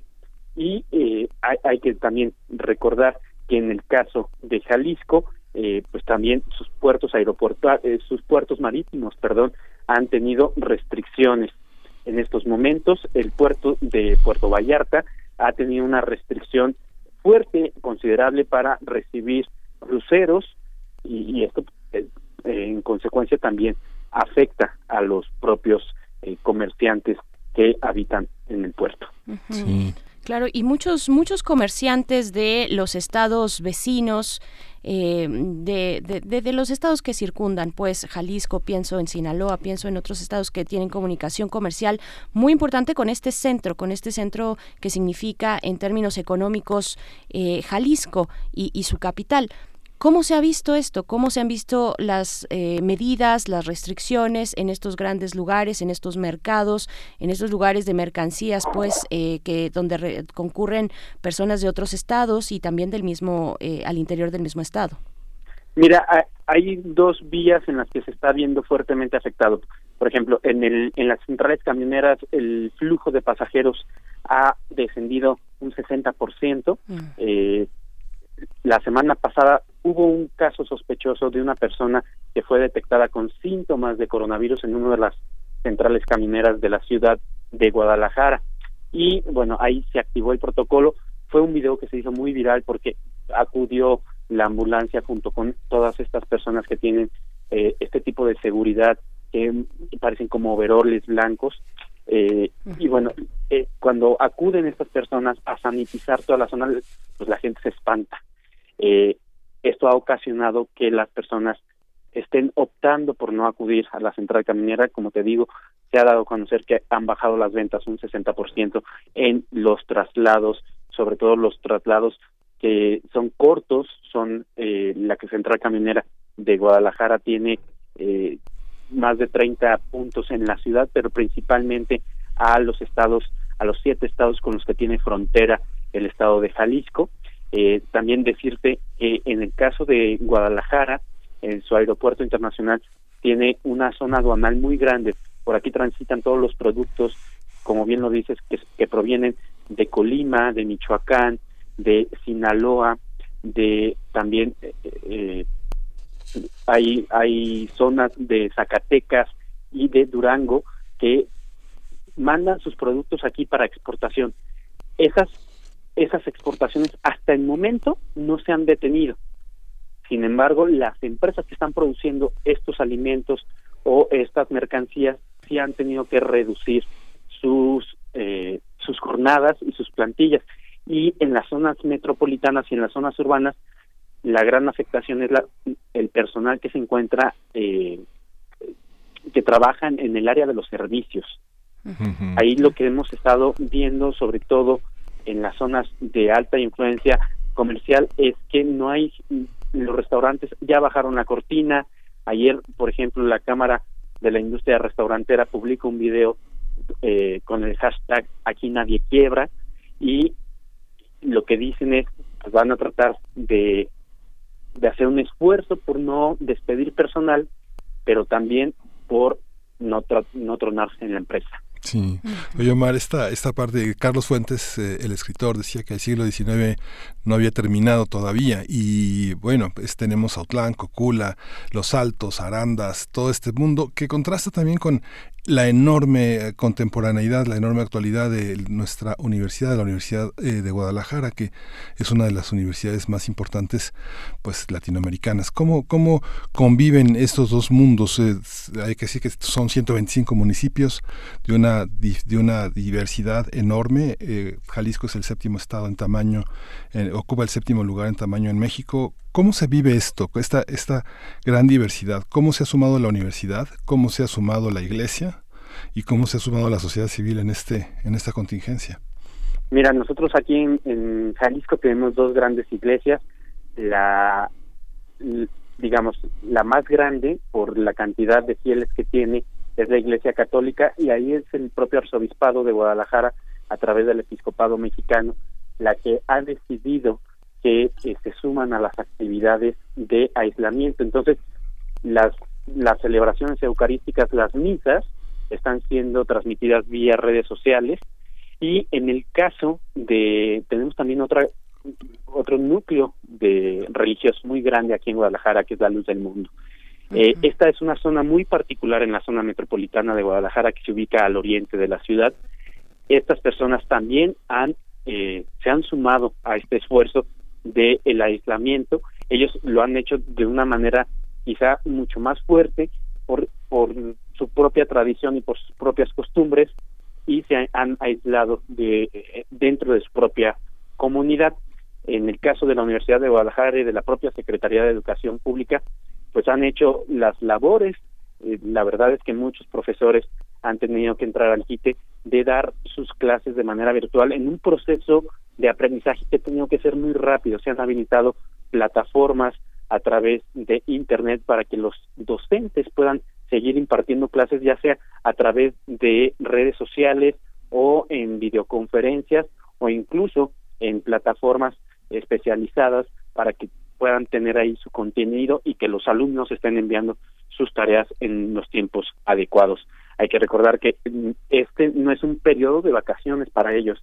La Universidad de Guadalajara lo que ha hecho es sola, solamente trasladar sus clases presenciales a las clases virtuales. Estamos conversando con Omar García, reportero, coordinador de Noticiero Científico y Cultural Iberoamericano y conductor de noticieros de Canal 44 TV en Guadalajara, Jalisco. Eh, Omar, también uno de los temas importantes que han salido sobre el conteo y la ubicación de los casos ya confirmados para ir detectando cómo se da esta curva de contagio en eh, más a, a escala a escala local. Yo quiero preguntarte si existe la posibilidad, si se ha hablado, conversado entre las autoridades eh, y que lo sepamos. De, de, de la posibilidad de dar seguimiento a los brotes por municipio esta cuestión se perfila ya. eh, entiendo que, bueno, para Zapopan es muy contundente porque es uno de los lugares, de los focos más importantes de este contagio. Eh, se, se ha hablado de esta, de esta posibilidad en el Sí, estado? mira, eh, el gobernador eh, y las autoridades sanitarias aquí en Jalisco han dicho y han pedido, a, sobre todo a los paisanos, que en este momento no viajen a Jalisco porque se han convertido en un contacto de contagio. Eh, además de Zapopan y Guadalajara, se han presentado casos en Cuautla, en Tomatlán, Tecolotlán, Tlajomulco, Puerto Vallarta y Ameca. Eh, estos son municipios, la mayoría de ellos que están fuera de zonas urbanas. Se trata de eh, casos que eh, en la mayoría de, de estos han sido casos importados, personas que viajaron a visitar a sus familiares provenientes, la mayoría de Estados Unidos, que traían que traían el virus pero no se habían dado cuenta y hasta que estuvieron aquí presentaron los síntomas y cuando les realizan las pruebas es que dan positivo. Ante esto las autoridades pues lo que piden es que en este momento no viajen a Jalisco porque se han convertido en un foco de infección para las personas que habitan en estas comunidades. El problema es que en estas comunidades no hay los servicios que podría haber en las zonas urbanas y esto ocasiona también un problema de salud pública. Es por ello que el gobierno del estado hace esta recomendación. Pues bueno, es un panorama eh, muy importante el que nos planteas y nos compartes esta mañana, Omar García. Nosotros te agradecemos que, que así sea. Eh, también no sé si puedas compartir con la audiencia tu cuenta de Twitter. Eh, sé Claro que que eres sí. activo y que podemos compartirla. Sí, claro que sí. Mi cuenta es Omar-Comunica, Omar-Comunica, y ahí estoy enviando la información que ha salido al respecto.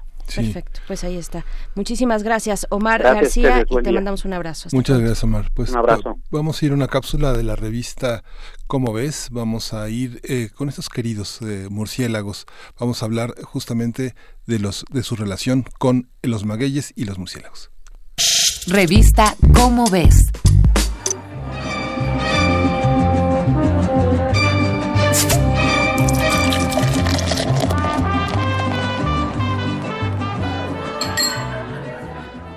Los mexicanos tenemos muchas razones para sentirnos orgullosos. En años recientes hemos obtenido del resto del mundo cierta atención por nuestras costumbres, nuestra gastronomía y nuestros productos artesanales. Esto generalmente significaría buenas noticias si no fuera por el manejo equivocado de la sustentabilidad y el poco respeto que se tiene por la producción de los mismos, como el auge mundial que el tequila tuvo en la década de los años 90. Al hacer oficial la denominación de origen de esta bebida en 1974, se especificó que solo podría utilizarse ese nombre para el licor elaborado con una sola especie. Lo que significa que la masificación de bebidas como el mezcal y el tequila, si bien son provechosos para el turismo y la imagen de nuestro país, son nocivos para las tierras de cultivo, para quienes viven de ellas y para la ecología.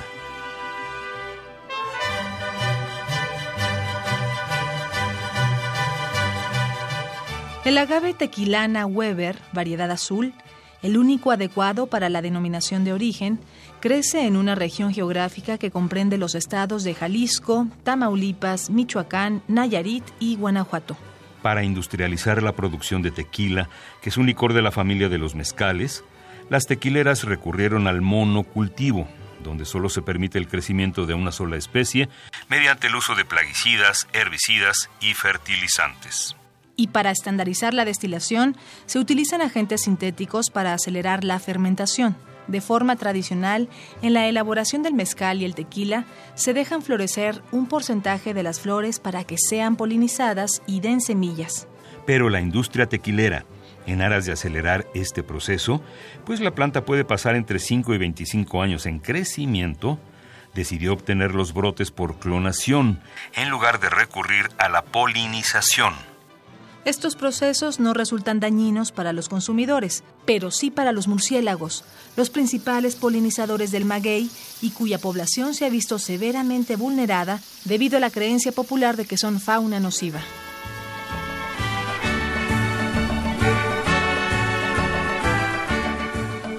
Después de la extinción masiva que acabó con los dinosaurios, las plantas angiospermas no solo sobrevivieron, sino que se diversificaron a lo largo de toda la Tierra. Esto debido a la relación que crearon con los animales polinizadores. Durante millones de años, esta relación ayudó a sobrevivir a un gran número de especies, pero en décadas recientes, los científicos comenzaron a notar una baja considerable en las poblaciones de estos animales. Entre las especies que se encuentran en peligro de extinción o ya han desaparecido, se encuentran al menos 45 especies de murciélagos, 36 de mamíferos no voladores, 26 de colibríes, 7 de nectarínidos y 70 de paserinos. Además de que más del 40% de los invertebrados polinizadores se encuentran amenazados. Y las únicas causas que se han detectado para la fecha son la modificación del uso de suelo, la agricultura industrial y su uso intensivo de agroquímicos.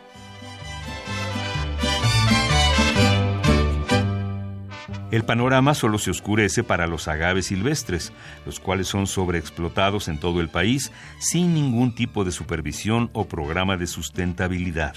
Como de costumbre, buena parte de esta responsabilidad se suele achacar a los consumidores, pero quienes de verdad necesitan revisar los medios de producción son las industrias y el Estado. Si las leyes apoyaran un plan coherente de explotación y conservación de los agaves, Además de estudiar a profundidad su relación con los polinizadores, esta sería una excelente oportunidad para valorar nuestra cultura y honrar la biodiversidad que caracteriza a nuestro país. Esta es una coproducción de Radio UNAM y la Dirección General de Divulgación de la Ciencia de la UNAM basada en el artículo Magueyes y murciélagos, estrellas del paisaje mexicano, escrito por Francisco Cubas. Si deseas saber más sobre la producción escalera en nuestro país y su impacto ecológico, consulta la revista Cómo ves, la publicación mensual de divulgación científica de la UNAM. Revista Cómo ves. Primer movimiento. Hacemos comunidad. Estamos de vuelta, acabamos de escuchar este número de la revista Cómo ves, Magueyes y Murciélagos. Pues bueno, estamos a punto de despedir esta segunda hora de transmisión en la que hemos dado un recorrido por algunos estados de la República. Les debemos el de Coahuila, pero tuvimos un muy buen reporte de lo que ocurre en distintos puntos del país sobre esta pandemia del coronavirus, del COVID-19, Jalisco, eh, también Yucatán y Oaxaca. E iremos haciendo este recuento para saber de primera mano, pues desde los reporteros, desde los compañeros reporteros y periodistas, lo que ocurre allá en los estados. Y pues bueno, eh, por mi parte, antes de despedir esta segunda hora, yo quisiera invitarles a revisar, a revisar el hashtag Mi barrio me respalda para esta contingencia del COVID-19. Eh, hay una cuenta, una cuenta de Twitter, una organización pues que se, se llama El Día Después arroba día después MX, que están promoviendo esta iniciativa, una iniciativa para apoyar a los que son más vulnerables ante esta enfermedad de, desde distintos ámbitos, ya sea desde los económicos, pero también desde los uh, de asistencia, pues con alguna cuestión de eh, discapacidad, de, de que viven con alguna discapacidad. Sí, es, es importante si ustedes saben, por ejemplo, eh, que, se- pienso en, en- en lengua de señas, por ejemplo, pues poder orientar a quienes no tienen la posibilidad de hacer una llamada, que las personas sordas, por ejemplo, que no tienen la posibilidad de hacer una llamada, bueno, hacer todos estos lazos solidarios que se necesitan. Son muchos los ejemplos que podemos mencionar cuando se eh, habla de las necesidades que tienen las poblaciones más vulnerables. Así es que, bueno, pueden acercarse ustedes, encontrar algunas ideas. También se están reuniendo a partir de esa iniciativa Mi Barrio Me Respalda, pues distintos, eh, distintas opciones, personas, grupos que dicen, bueno, yo puedo apoyar de esta manera, tal vez podemos hacer intercambio de, de víveres, eh, intercambio de algunas otras, eh, de otros insumos, en fin, eh, hay que echar a volar también la creatividad en estos momentos de necesidad y pues bueno, queda hecha la invitación arroba el día después MX o el hashtag mi barrio me respalda para hacer frente juntos, juntas a esta contingencia del COVID-19, Miguel Ángel. Sí, ha sido muy importante. Nosotros nos hemos enfrentado a diversas contingencias. Las más recientes, las más evidentes, las más obvias son las del terremoto, pero todo el tiempo pasan cosas, todo el tiempo pasan cosas en este país que es tan grande. Pasan sequías, pasan épocas de estiaje muy, muy dolorosas, muerte de ganado, este, el ganado en pie prácticamente fallece, inundaciones, y la gente está al pie de, la, de su solidaridad, de su y vale la pena que entendamos cómo en una contingencia como esta las diferentes expresiones de nuestra solidaridad y de nuestra comprensión se hacen manifiestas. No es fácil que, que eh, en una contingencia como esta que estamos aprendiendo sepamos cómo actuar. Una de las formas de actuar, y, Mauricio Rodríguez, el doctor Mauricio Rodríguez que ha estado aquí, que conduce Hipócrates 2.0, señalaba un aspecto muy importante que es la idiosincrasia.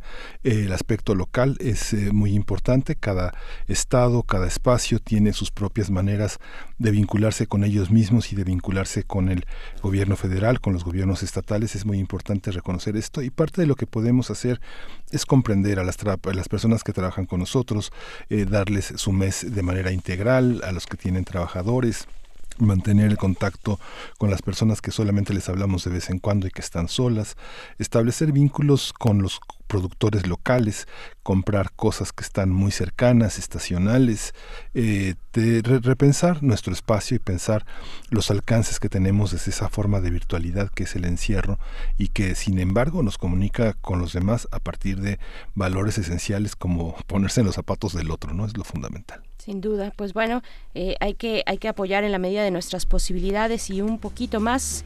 Nos dice por aquí, por ejemplo, Rosario Martínez dice, en Toluca y Metepec ya en las tardes están con el peritoneo de patrullas pidiendo que nos quedemos en casa.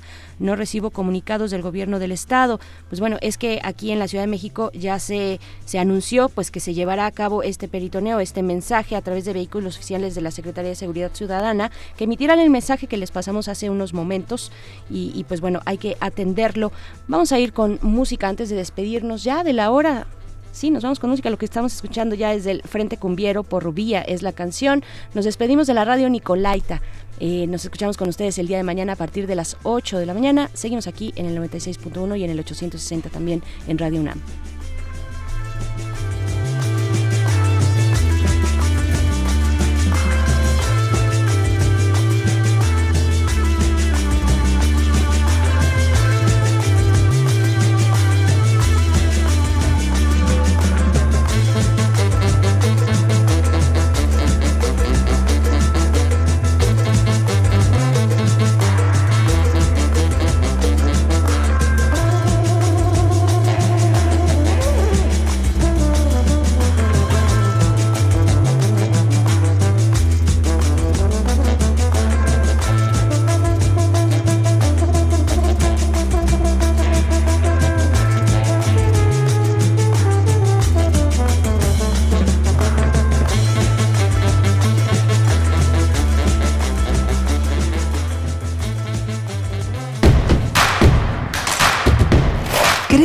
Escucharte. Llámanos al 55 36 43 39 y al 55 36 89 89. Primer movimiento. Hacemos comunidad. Las audiencias también son parte del medio. ¿Qué tal amigos? Soy Guillermo Montemayor Gómez, defensor de las audiencias de Radio y TV UNAM. Los invito a que me escriban y ejerzan los derechos que la ley y la normatividad interna de las estaciones les otorgan. Observaciones, quejas, sugerencias, peticiones, señalamientos o reclamaciones sobre los contenidos y la programación que transmiten tanto radio como TV UNAM. En las páginas web de ambas estaciones encontrarás la pestaña que dice Defensoría. Ábrela y en la pestaña de comentarios y sugerencias encontrarás el formulario para comunicarte con el defensor. Además de información precisa sobre la Defensoría, informes, documentos normativos, tanto externos como internos, y algo que es muy importante, que es el código de ética. Te invito a que me escribas al correo defensordeaudiencia.unam.mx. Recuerda que como audiencia eres parte fundamental de Radio y TV UNAM.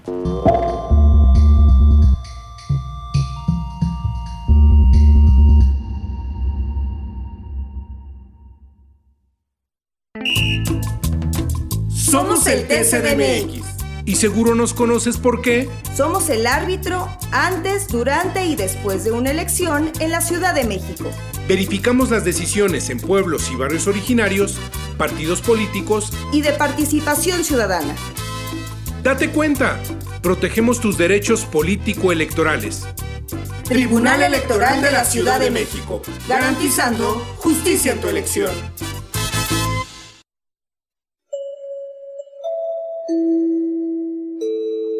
Informamos a nuestra apreciable audiencia que debido a la contingencia sanitaria y de acuerdo con las recomendaciones de la Secretaría de Salud, quedan suspendidas todas las actividades culturales en la sala Julián Carrillo hasta nuevo aviso, así como los talleres y cualquier otra actividad presencial. Estamos tomando todas las precauciones necesarias para garantizar la seguridad. Te sugerimos seguir las recomendaciones de salubridad pertinentes y salir lo menos posible de casa. Gracias por su atención. Radio UNAM, Experiencia Sonora.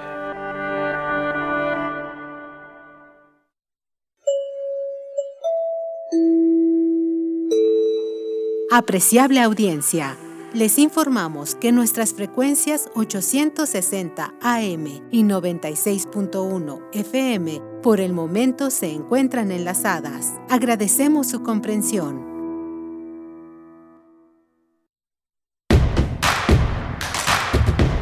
Síguenos en redes sociales. Encuéntranos en Facebook como Primer Movimiento y en Twitter como arroba PMovimiento. Hagamos comunidad.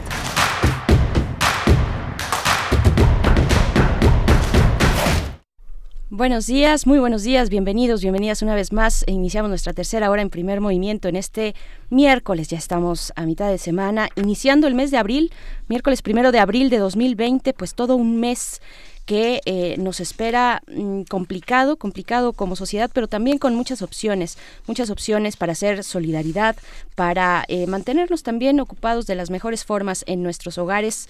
Eh, recuerden que la indicación es permanecer en casa, mantenerse en casa, estar ahí en casa y evitar este contagio, pues que suba esta curva, que se eleve esta, esta curva de contagio en nuestro país, mantenerla planita, es el objetivo que tenemos para todo este mes y probablemente las semanas posteriores a, al fin de abril. Pues bueno, le damos la bienvenida a todos, a todos ustedes, a quienes nos escriben también en redes sociales. Gracias por hacerlo, gracias por hacer comunidad eh, a través de P Movimiento, arroba P en Twitter, Primer Movimiento UNAM en Facebook, a todos ustedes y a los que no escriben también, a los que nos escuchan por el 860 de AM también por, por su paciencia. Hemos tenido pues que eficientar los, eh, los, los programas, los espacios, reducir las posibilidades y hacer un esfuerzo, pues porque contamos con muy, muy poco personal en Radio UNAM. Aquí estamos en la cabina, pues Miguel Ángel Quemain, eh, ¿cómo estás? Eh, con una sana distancia, lo repetimos, es importante, no estamos desafiando, sino que estamos eh, guardando todas las precauciones necesarias para poder estar aquí hasta el momento que se pueda. Sí, estamos aquí con esta distancia que éticamente y de una manera comprensiva tenemos que guardar con las personas que nos rodean, con nuestros compañeros, tratar de cuidarnos al máximo. Es una sociedad compleja en la que vivimos. Las personas que trabajan, la población económicamente activa, esa pequeña población que sostiene a grandes sectores de la población, tiene que cuidarse. Muchas personas reflexionan esperaban que las personas más vulnerables, las personas mayores de 60, 65 años, fueran las más afectadas, pero no. Hay un, un enorme aplazamiento de la vida personal para cobijar, para darle sustento a, las personas que se aman y a veces se deja eh, a, a un lado el ejercicio, la buena alimentación. La buena alimentación no quiere decir este, comer de una manera costosa, sino comer de una manera sana, de acuerdo a lo que uno pesa, de acuerdo a lo que uno hace, de acuerdo a las formas en las que el cuerpo se va habituando a ciertos componentes. No hay una, no hay una dieta para cada quien tiene una, una propia dieta de acuerdo a sus requerimientos. No lo aplace, no deje, no deje de lado. Ahora queda en evidencia presión alta, diabetes, eh, hipertensión, una serie de factores orgánicos que son resultado del auto del automedicarse. Hay que reflexionar mucho en el terreno personal en los espacios que necesitamos para hacer ejercicio. Necesitamos comprar aditamentos muy complejos suscribirnos a gimnasios muy costosos. No tal vez hay una hay una labor más minúscula más sencilla que consiste en mantenernos bien que es algo muy importante para, para mantenerse, para enfrentar este tipo de contingencias, una cirugía, un accidente, cualquier, cualquier contratiempo que nuestras vidas pasen, los podemos enfrentar si estamos en mejores condiciones. Por supuesto, y, una manera es también entretenernos con las mejores opciones y una de ellas es eh, pues todo el despliegue de actividades, más de 700 actividades y se van sumando de Cultura UNAM en casa, desde los museos, hay convocatorias también, eh, hay, eh, bueno, todo tipo de, ya, ya platicábamos muy temprano al inicio de este programa de la oferta literaria de la UNAM en línea, lo platicábamos con Anel Pérez, directora de Literatura y Fomento a la lectura de la UNAM, donde podemos encontrar talleres literarios, concursos de memes literarios, en fin, eh, libros electrónicos como Vindictas, toda esta colección que está puesta ya a disposición, una colección que se publicó el, el año pasado y que ahora eh, la, eh, la Dirección de Literatura pues pone a disposición de todos ustedes. Y fíjense que mientras conversábamos con Anel Pérez, ella nos eh, pues hacía mención, hacía mención de quienes han hecho posible en la UNAM la, el- la opción en línea de todas estas actividades y también de las clases eh, a distancia. Y yo quiero hacer la mención especial para la coordinación de Universidad Abierta y Educación a Distancia de la UNAM, eh, la, la CUAED por sus siglas, Coordinación de Universidad Abierta y Educación a Distancia, porque han hecho un esfuerzo importante para asesorar a distintos perfiles que tienen que ver con la universidad para llevar a los hogares de los estudiantes, de los académicos, en fin, de toda la comunidad universitaria, pues la posibilidad de mantenerse en contacto en línea. Así es que pues va una mención especial, de verdad muchas gracias por su trabajo cotidiano, por este esfuerzo que han realizado en la coordinación de Universidad Abierta y Educación a Distancia, la CUAED. Y pues bueno, vamos a eh, vamos a ir con la poesía necesaria porque después tenemos una mesa interesante. Vamos a estar conversando con Rogelio García Mora Pinto acerca de la movilidad de las opciones de movilidad frente a esta pandemia, esta situación que nos ha impuesto eh, la enfermedad del COVID-19, cómo mejorar en la actual contingencia en temas de movilidad. Pues bueno, lo vamos a conversar. Hay por ahí ya una iniciativa importante, ciclovías temporales, eh, una iniciativa que se ha presentado para la Ciudad de México y también el Estado de México, la zona con, conurbada, toda la zona metropolitana. Pues bueno, vamos a estar conversando con él, con Rogelio García Morapinto, acerca de esta propuesta.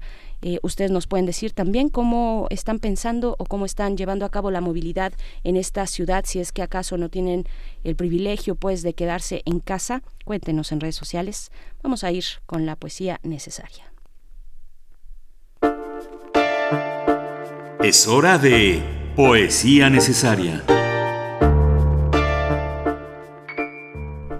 Bien, pues hoy la selección es de Luis Rosales, eh, poesía de Luis Rosales, él es ensayista y poeta español, fue ensayista y poeta español de la generación del 36, nació en 1910 en Granada, en España, y también fue integrante de la Real Academia Española desde el año de 1962 y entre otros reconocimientos recibió el Premio Cervantes en el 82, 1982.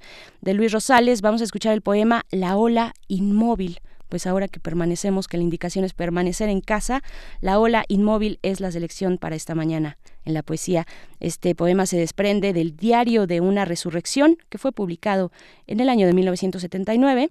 Y en la música, en la música vamos a escuchar una canción de los Meridian Brothers, una banda colombiana que sigue activa. Eh, desde 1998 está, eh, se inició esta banda Meridian Brothers y vamos a escuchar la canción Canto me levantó una canción un poco diferente al conjunto de la música que suele tener Meridian Brothers, que generalmente suele ser cumbia, pero vamos a escuchar esto que es bastante eh, pues distinto a lo que realizan los Meridian Brothers, pero antes la ola inmóvil, la poesía para el día de hoy. Ola inmóvil eh, dice de esta manera. Es curioso saber que todo empieza en la transmigración de la saliva, y mis ojos dentro de poco van a cumplir dos años, lo cierto está tan cerca que el silencio me ha cortado los pies y la sangre gotea sobre la alfombra. Ya que no basta ver lo que se ve, es necesario adivinarlo. Lo que se ve es un cuerpo en la penumbra, un cuerpo que en la noche de amor tiene la plenitud de una ola inmóvil, que está siempre en su altura de dominio. ¿Nunca has pensado, amiga mía, que el cuerpo al desnudarse está más junto? Y luego, en el momento en que lo miras, cobra su exactitud, porque al mirar lo va configurando. Todo consiste en la transmigración. Y hoy al verte he sabido que el tacto es el recuerdo más antiguo que tiene el hombre, y a veces puede aterrorizarnos, con su temblor de miel, lenta y originaria y envolvente. El tacto es como el mar, y el cuerpo amado es de agua despacísima, que no se mueve sino hacia adentro, desnaciéndose ya que la carne tiembla porque mira y al entregarse está mirándonos. Hay zonas de tu cuerpo que en la penumbra, que en la sombra relumbran y tienen un calor reverberante y un temblor desciñéndose que es la memoria de su origen.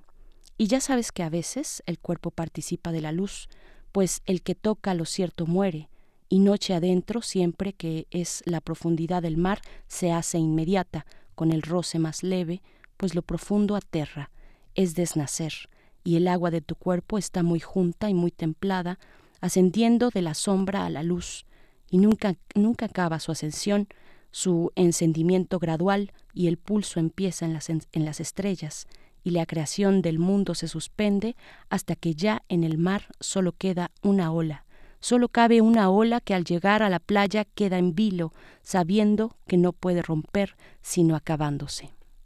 Amigo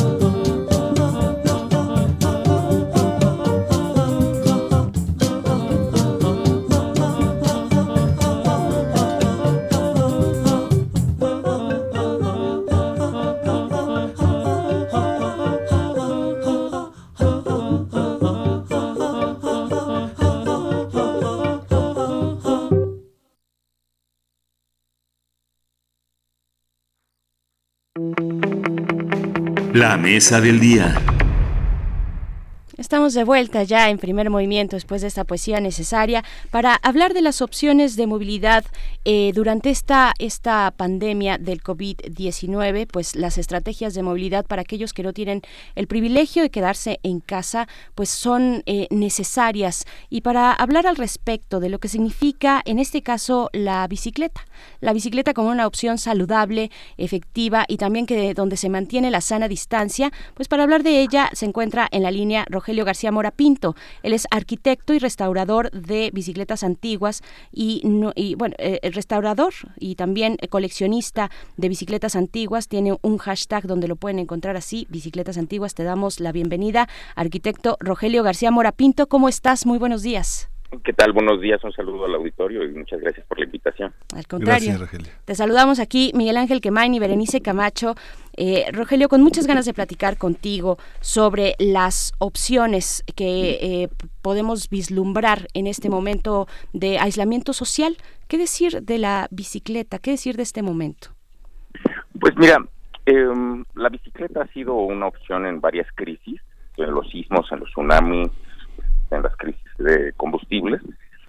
Y en esta crisis peculiar, donde lo que hay son caminos, combustibles, pero lo que no hay es gente y hay que tener una distancia. Eh, una opción que se ha visto favorable en varios países es justo las ciclovías temporales. Ahorita lo que estamos viendo es que hay espacio, hay menos gente circulando y meterte a una cápsula como un taxi o un vagón, sea de tren, de metro o un camión, pues resulta un poco más riesgoso que caminar o tomar una bicicleta. Entonces, en este sentido, no es en- solo en México en donde se propone, eh, son varios países que han empezado a, a instalar estas ciclovías temporales, porque ahorita si te fijas el, el arroyo vehicular está un poco más desahogado y poder destinar un carril funciona.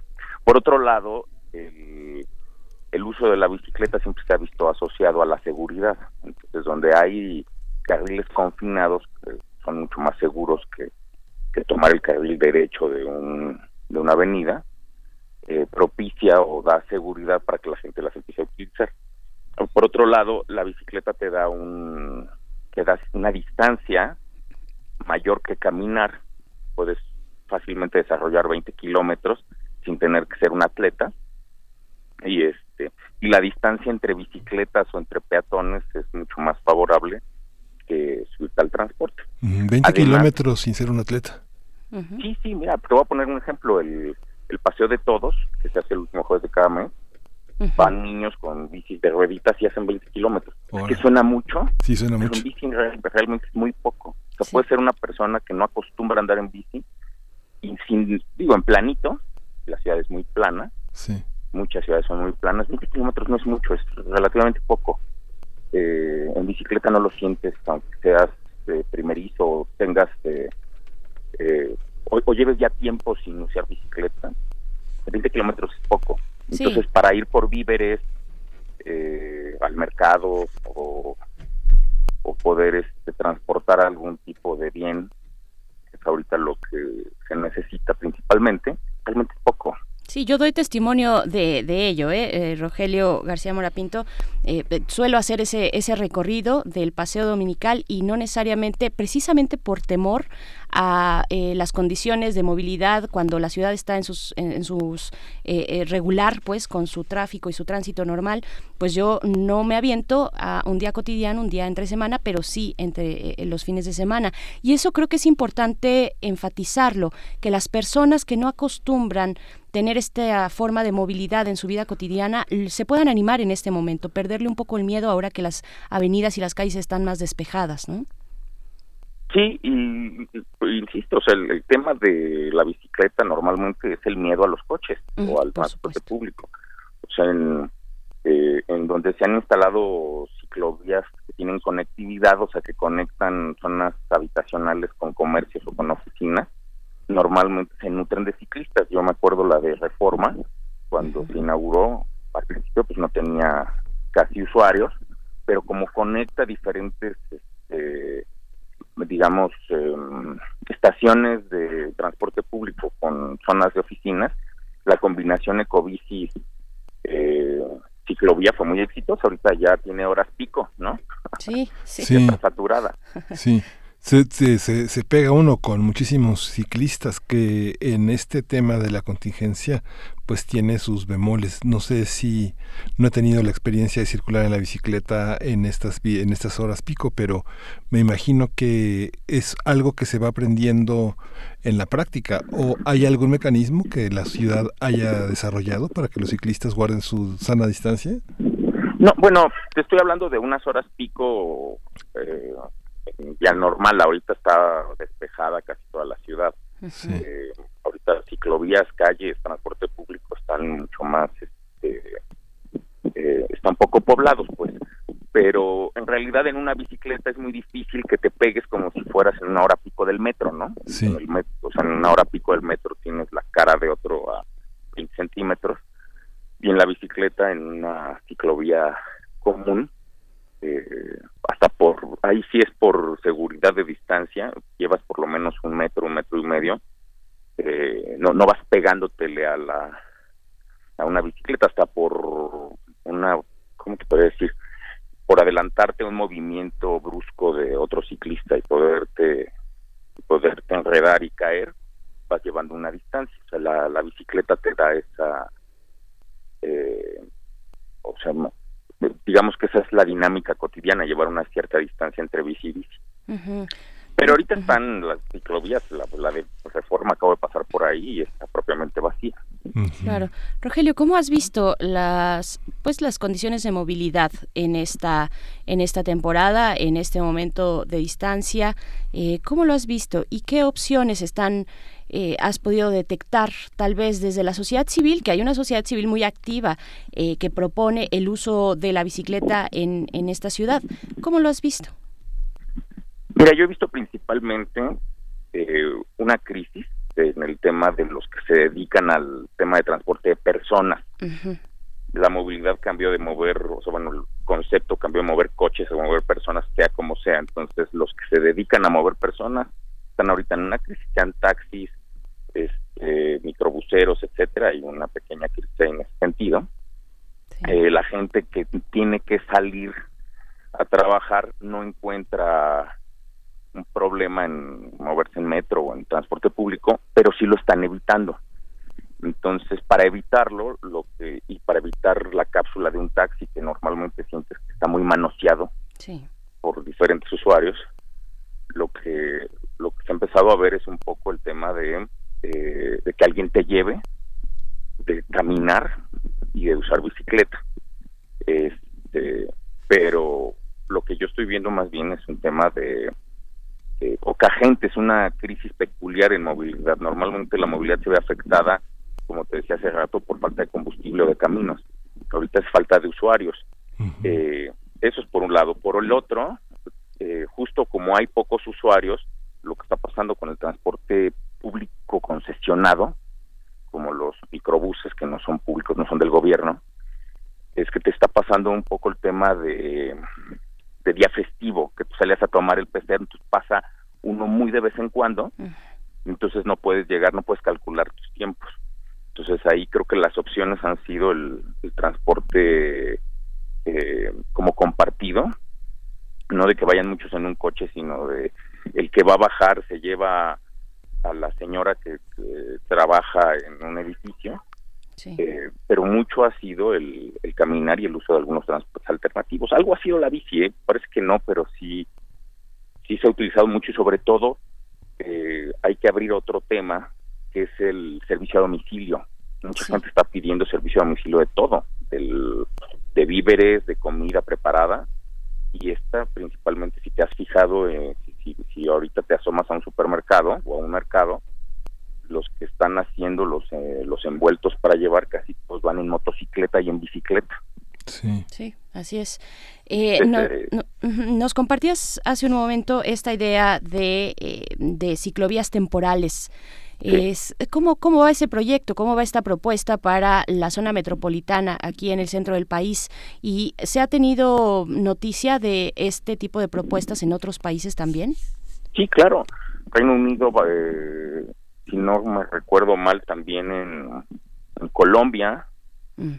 y acuerdo si también en Brasil, pero hay varios países que han empezado a impulsar el tema de las ciclovías temporales. En México habría que revisar ahorita la página de Semovi exactamente cómo va el tema, pero estaban propuestas desde antes de la contingencia unas ciclovías temporales, eh, sobre todo de conexión, para poder conectar una, un sistema de ciclovías con otro y, poder tener una red un poquito más a nivel Ciudad de México eh, segura y conectada. No lo revisé, pero debe de estar en la página de Semovi. Este, este proyecto ya estaba desde antes de la contingencia. Sí, esta conexión de vías, por ejemplo, no sé, por ejemplo, pienso en vías que donde se puede circular, eh, que, que fue una, un gran avance de poder circular en patriotismo y en revolución, pero todavía insurgentes queda mucho a deber, es muy difícil circular con seguridad en lugares como ese. ¿Cómo, cómo se piensa, cómo se piensa una ciudad cuando empieza a movilizarse de esa manera? Cuando hay todavía vías muy muy grandes de, que de, de conexión para muchos usuarios el, la aparición del metrobús en insurgentes significó una ralentización de la avenida muy muy fuerte hasta de 45 minutos pensando desde el caminero hasta indios verdes cómo Ajá. cómo se piensa esa esa parte ¿no? Mira, lo que pasa es que hay dos maneras de implementar no solamente las ciclovías temporales, sino también las ciclovías definitivas. Una es en avenidas principales como la de Revolución y Patriotismo que dices tú, eh, y otras en calles secundarias. Sí. O sea, hay dos maneras de verlo. No es que no es que haya una receta de cocina, como se le dice, de que todas las ciclovías convienen más en avenidas principales o siempre convienen más en avenidas secundarias. Por ejemplo, una alternativa a Avenida Coyoacán fue la de Adolfo Prieto, de regreso por Amores, que está pendiente de, de hacerse. No necesariamente era ponerla sobre Avenida Coyoacán. En el caso de insurgentes, este, no sé, a lo mejor porque yo tengo ya algunos años, a mí me tocó circular en esa cuando estaba llena de peceros en doble y segunda fila y era un desastre. Y el metrobús en ese momento fue una muy buena idea. Eh, moverte en transporte público. Hay que recordar que el 75% de la población se mueve en transporte público y el 25% en coche. Entonces, mejorar el transporte público en insurgentes fue muy bueno en ese momento. Sin embargo, como se juntaron mucho los carriles, quedaron muy justos, es imposible circular ahí en bicicleta. Y abrirle un carril ahí sería complicado. Entonces, seguramente la, la, la opción ahí son las calles secundarias o paralelas a insurgentes para poder circular. Eh, por, por eso te ponía ese ejemplo. No todas este, convienen siempre en la avenida principal. Reforma en su momento, patriotismo, revolución, con- fueron convenientes y hay otras que van por calles secundarias. Por ejemplo, ahorita se acaba de inaugurar una que viene desde Atlampa, pasando por uh, Santa María la Ribera, San Rafael, la colonia Cuauhtémoc, hasta La Juárez, y viene por Cedro, y luego entra por Rin y va por Niza. Entonces, eh, si te fijas, esa viene propiamente por calles más pequeñas, a veces vienen este, en un carril entre el, entre el cordón de coches estacionados y la banqueta, te da más seguridad. O sea, el, el tema de ir conectando con las diferentes eh, ciclovías toda la ciudad, o sea, empezar a hacer una red, no siempre tiene que ir por avenidas principales. Desde esas son como las dos opciones que Nos dicen por acá que eh, en Twitter dice Octavius Mex, dice, eh, son actividades diferentes, el paseo de todos y el paseo dominical. Este Sí. tiene todos los vicios cochistas. Bueno, es ahí, eh, a ver si nos puedes, eh, ¿Cuál- Rogelio. Ajá, el último, supongo, dice, el paseo dominical, este tiene todos los vicios cochistas. Bueno, eso por un lado y, y por otro, bueno, eh, eh, desahogar esta duda, pero también preguntarte qué implica la temporalidad de este tipo de propuestas como ciclovías temporales. ¿Significa que a ciertas horas del día se podría eh, realizar de manera más segura, se podrían disponer los espacios para que, para, pues para eso, para poner las, las ciclovías abiertas? Eh, ¿cómo, ¿Cómo sería? ¿Cómo se ha visto que, que, se, que se propone? Bueno, primero te contesto la pregunta Sí. de Twitter, que es, sí son distintas porque el paseo de todos es un paseo, son un grupo nutrido de ciclistas que salen de un punto, van recorriendo por la ciudad y llegan a otro, o sea, regresan, digamos, van en un recorrido y van eh, detrás del paseo se va abriendo la circulación y el paseo dominical es, es un cierre de calles durante un tiempo largo, en donde la gente está dando vueltas, eh, paseando ahí, echando rostro, pues, ¿no? Este, durante un tiempo eh, cerrado, pues, ¿no? De 9 de la mañana a 2 de la tarde. Entonces, sí son dos actividades distintas. En Y- el y la otra, la temporalidad. La, la temporalidad ayuda mucho. No sé si recordarás que ya se había hecho un programa de unas ciclo- ciclovías temporales, una iba por Gabriel Mancera. Para lo que te sirve un poco es, uno, para ir haciendo un diagnóstico de usuarios. Porque muchas veces, por más que estudies el tema, cuando ya desarrollas, ya implementas una ciclovía, a veces te encuentras con ciertas dificultades o con escenarios que no te esperabas. Entonces, las ciclovías temporales en este momento claro. sirven mucho, uno, porque te sirve para ir diagnosticando el, el, el uso. O sea, te vas dando cuenta de dónde y a dónde, de, de dónde viene la gente, a dónde se aproxima.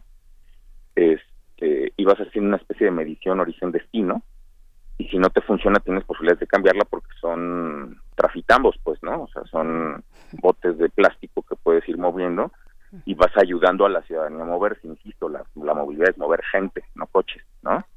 no camiones, es mover gente en cualquier posibilidad. Entonces, en este sentido, es afortunado el, el, el momento para utilizar ciclovías temporales porque puedes ir haciendo un diagnóstico y esto te puede arrojar también un, un resultado para tener a partir de las ciclovías temporales ciclovías definitivas, ¿no? Si tú ves que en un punto específico los usuarios son muchos y este y, y, eh, encuentras origen y destino con un flujo constante, pues tienes la oportunidad de, de ya desarrollar realmente un proyecto de ciclovía definitiva en este en ese tramo, ¿no? Sobre todo de conectividad. El problema de las ciclovías en México, en la Ciudad de México, siempre ha sido el tema de conectividad. Hay gente que deja de utilizar las ciclovías porque de repente encuentra un punto trunco. Por ejemplo, no sé si recordarás recientemente el de Paseo de la Reforma. Mm. Había gente que iba hacia Polanco y no se animaban a ir en bicicleta solamente por el puro cruce de Reforma, por ahí donde está la Torre Mayor, hacia Gandhi. Era tan peligroso ese cruce, esa conexión faltaba, que la gente dejaba de utilizar ese trayecto. Sí, mejor te querías que regresar en taxi. parte. ¿Mande? Mejor te querías regresar en taxi, ¿no? Exactamente. Y, y el transporte público tampoco era muy afortunado en ese momento. Entonces, por un tramo pequeño de 100 metros, no, para ser específico, son 700 metros, este, no es ni un kilómetro, Sí. eh, la gente se, se baja de la bici o, o se sube al, al taxi o, a- o, o simplemente ya no hace esa, esa, esa ruta. Entonces, este es un buen momento para ir para ir este, diagnosticando con ciclovías temporales esa conex- esas conexiones que tenemos pendientes en la ciudad. Así es. Eh, Rogelio, por acá, bueno, nos dicen, en los paseos dominicales enseñan a andar en bici y para los que ya sabemos, enseñan también las, eh, pues toda la señalética, indicaciones, distancias, rebases, habilidades de conducción. Eh, mm, Muchos ciclistas lamentablemente no lo respetan. Bueno, ahí está una cuestión, un tema. Y también nos comentan que eh, igual también a Mauri Epaminondas dice, muchas de las ciclopistas que, de, que se han hecho están hacia el centro, de centro a sur. En la periferia se olvidan de crear alternativas. Eso que le toca también al Estado de México, ¿no? Eh, ¿Qué decir de esto? Pues está muy concentrado este tipo de, movilidad, de posibilidad de, de moverse en la ciudad y no se llega hasta lugares más remotos eh, en una zona conurbada, en una metrópoli como esta. Es totalmente cierto. Las ciclovías se empezaron a, o bueno, más bien un sistema de préstamo de bicicletas combinado con ciclovías se empezó a hacer en la zona centro. Hay que ver que es en donde hay más movimiento de personas.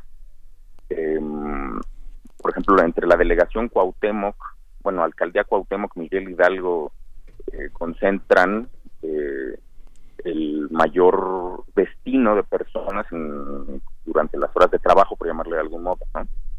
Eh, entonces, efectivamente, ahí es en donde se empezaron a, a desarrollar ciclovías, sistemas de préstamo de bicis y otras. Ahora, en cuanto a la conectividad, es justo lo que te decía. Efectivamente, lo que no había era una conectividad, había como si fuera un tránsito central. Eh, ciclovías, por ejemplo, la ciclovía de reforma propiamente era para el corredor de las torres, ¿no? Sí. pero sí se ha empezado a hacer un, des- de- un desarrollo de, de ciclovías de conexión como la de la de revolución y patriotismo recientemente se empezó a hacer una en Tláhuac, eh, entonces ya se, se, se ha empezado a llevar, digamos, la red eh, hacia zonas más periféricas. El problema con el Estado de México, bueno, yo creo que se lo conocemos, ¿no? Ahí hay hay otro otra manera de hacer gobierno muy muy complicada. El, el sistema de transporte público, por ejemplo, es eh, eh, bastante deficiente, es muy caro.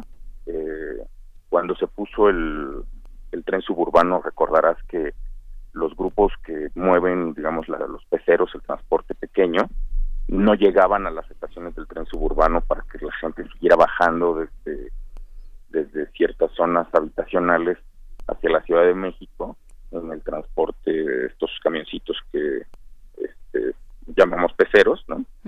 Pues los chimecos y demás. Pues allí sí hay, ahí tenemos otro tema que es el Estado de México que además creo que se le ha po- se le ha puesto poco poco la lupa. Veo yo a veces en las noticias bueno en los medios de comunicación una crítica muy fuerte a la Ciudad de México. Y luego pareciera que el Estado de México no existe pero tenemos unos los temas pendientes en movilidad están de aquel lado eh, y, graves no no solamente en transporte no solamente en ciclovías y uso de bicicletas sino transporte público en general. Esta parte de las ciclovías también, eh, yo repasaba, por ejemplo, en la- las notas de periódicos que tienen que tienen ahora sí que sucursales o que tienen periódicos en todo el país, como el caso de Milenio, Reforma, bueno, el Grupo Norte. Uno, uno, uno ve las notas fundamentales, por ejemplo, León tiene ciclovías, pero en mal estado. Las dejaron deteriorarse, hay muchos accidentes por la gente que se estaciona, repartidores, taxistas que invaden la que invaden las ciclovías y otros lugares, no sé, nosotros hemos estado en Guadalajara cubriendo la Feria Internacional del Libro y en algún momento he tenido la osadía de preguntar y si rento una bici este para después del programa hacer algunas cosas, no, es, es un suicidio estar en Guadalajara en bici.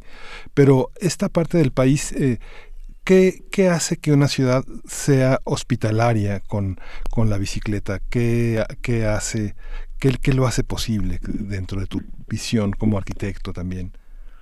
Pues mira, yo eh, principalmente es una política pública. En cuanto tú empiezas a, de manera segura el uso de la bicicleta, empieza a haber una, un respeto mutuo. No sé si recordarás, por ejemplo, justo el tema de las ciclovías y ecobici hace que bueno, eso fue en, el- en la época de Marcelo Ebrard. Eh, empezó a haber un respeto a la ciclovía porque había una consecuencia si la ocupabas, ¿no? eh, empezó a haber un fue cuando comenzaron los paseos dominicales empezó a haber una política positiva entonces todos más o menos entraban en el mismo carril nunca mejor utilizado el término no este entonces tiene que ser una política pública que abarque como te decía ciclovías que tengan conexión no estas ciclovías que luego se hacen en algunos municipios no sé si recordarás aquella ciclovía carísima de millones que era de tres cuadras no en medio de la nada este, creo que fue en Guanajuato ya no Sí, recuerdo fue en bien, paso el dato. Sí, sí. pero este entonces la política eh, tiene que venir o la propuesta de gobierno tiene que venir con ciclovías que tengan conectividad y precisamente poner en orden el, flujo vehículo bueno el flujo la, la movilidad la movilidad de todos los que estamos en la calle en conjunto. El espacio que es peatonal sea 100% peatonal el que es para bicis respetado y que sea para bicis el de transporte público y el de automóvil privado no Claro. Eh, pues Rogelio, por acá te mandan saludos y, y nos felicitan por haberte invitado. Eh, te podemos encontrar en arroba bicisantiguas MX. Ajá, ahí te podemos encontrar. Y yo quiero que en algún momento también, ya hacia el final de esta conversación, nos cuentes un poco de la historia, brevemente, de, de la historia de las bicis, eh, de las bicis en este país en momentos como este. Pero antes también, eh, bueno, un, un comentario dice Checo Martínez. Bike Mess y ciclovías para conectar centros educativos para llegar y circular dentro de ellas. Y dice, ojo, UNAM en infraestructura ciclista para Cerro del Agua. Bueno, pues sí, porque dentro de la UNAM hay todo, del campus eh, de CEU hay todo un circuito eh, importante de movilidad de- a través de la bici, pero para salir pues ya no hay opciones y sales a, este pues está esta parte de Cerro del Agua, Eje 10, todo lo que rodea la universidad, eh, el mismo eh, Insurgentes, eh, eh, Avenida del Imán, ¿no? Eh, Delfín Madrigal, que son las que van circundando la universidad. Pero preguntarte, eh, Rogelio, ¿qué, ¿cuáles son los consejos para en este momento aquellos que no han, que no tienen una vida de ciclista, pues animarse y hacerlo de esta manera, que tienen ahí pues una, una bici pues desde hace muchos años que tal vez no tocan, que tienen la posibilidad de encontrar una y de llevar a cabo este tipo de movilidad? ¿Qué consejos nos darías? Híjole, mira, yo el, el- el consejo número uno que le daría a todos los que en este momento tengan la pequeña intención de agarrar una bicicleta es primero que nada ver por dónde se van a ir, la ruta, porque normalmente el que usaba transporte público, al que lo llevaban, eh, al que usaba coche, pues, este, eh, vehículo eh, personal, normalmente tratan de tomar caminos de coche o de transporte público y a veces son los más peligrosos. Entonces, pues, la lateral del periférico no es una opción. Los ejes este, principales muchas veces no son una buena opción. Si se agarran el cualquier aplicación de estas para de mapeo de teléfono o el ya Roji si todavía lo tienen por ahí, si tú tienes vas viendo calles secundarias para poder llegar a un punto, eh, te va a ayudar mucho. Es lo- yo creo que ese es el punto número uno para poder sa- salir en bicicleta en estos tiempos. A ver, una Tomarte- acotación con ese, nada más una acotación. Cuando hablamos de los mapas digitales, Google Maps, por ejemplo, que tiene la opción de ir en bicicleta, ¿te da opciones seguras? Fíjate que sí. La verdad, yo casi no uso esas aplicaciones, yo todavía soy de otra generación. Este, pero el, las pocas veces que he utilizado esa esa aplicación eh, y le he puesto uso en bicicleta, tiene una sí te sí te aporta buenas buenas rutas, eh, la verdad. Sí. Te, manda por donde hay ciclovías o por calles secundarias. Este y, y creo que sí es una buena opción la, el tema de, de las Sí, aplicaciones. incluso Google Maps, que si uno ve en un teléfono caminando y uno ve en un teléfono con este en bici, sí, el- la ruta es distinta. Y si uno ve bici y auto, la ruta es distinta.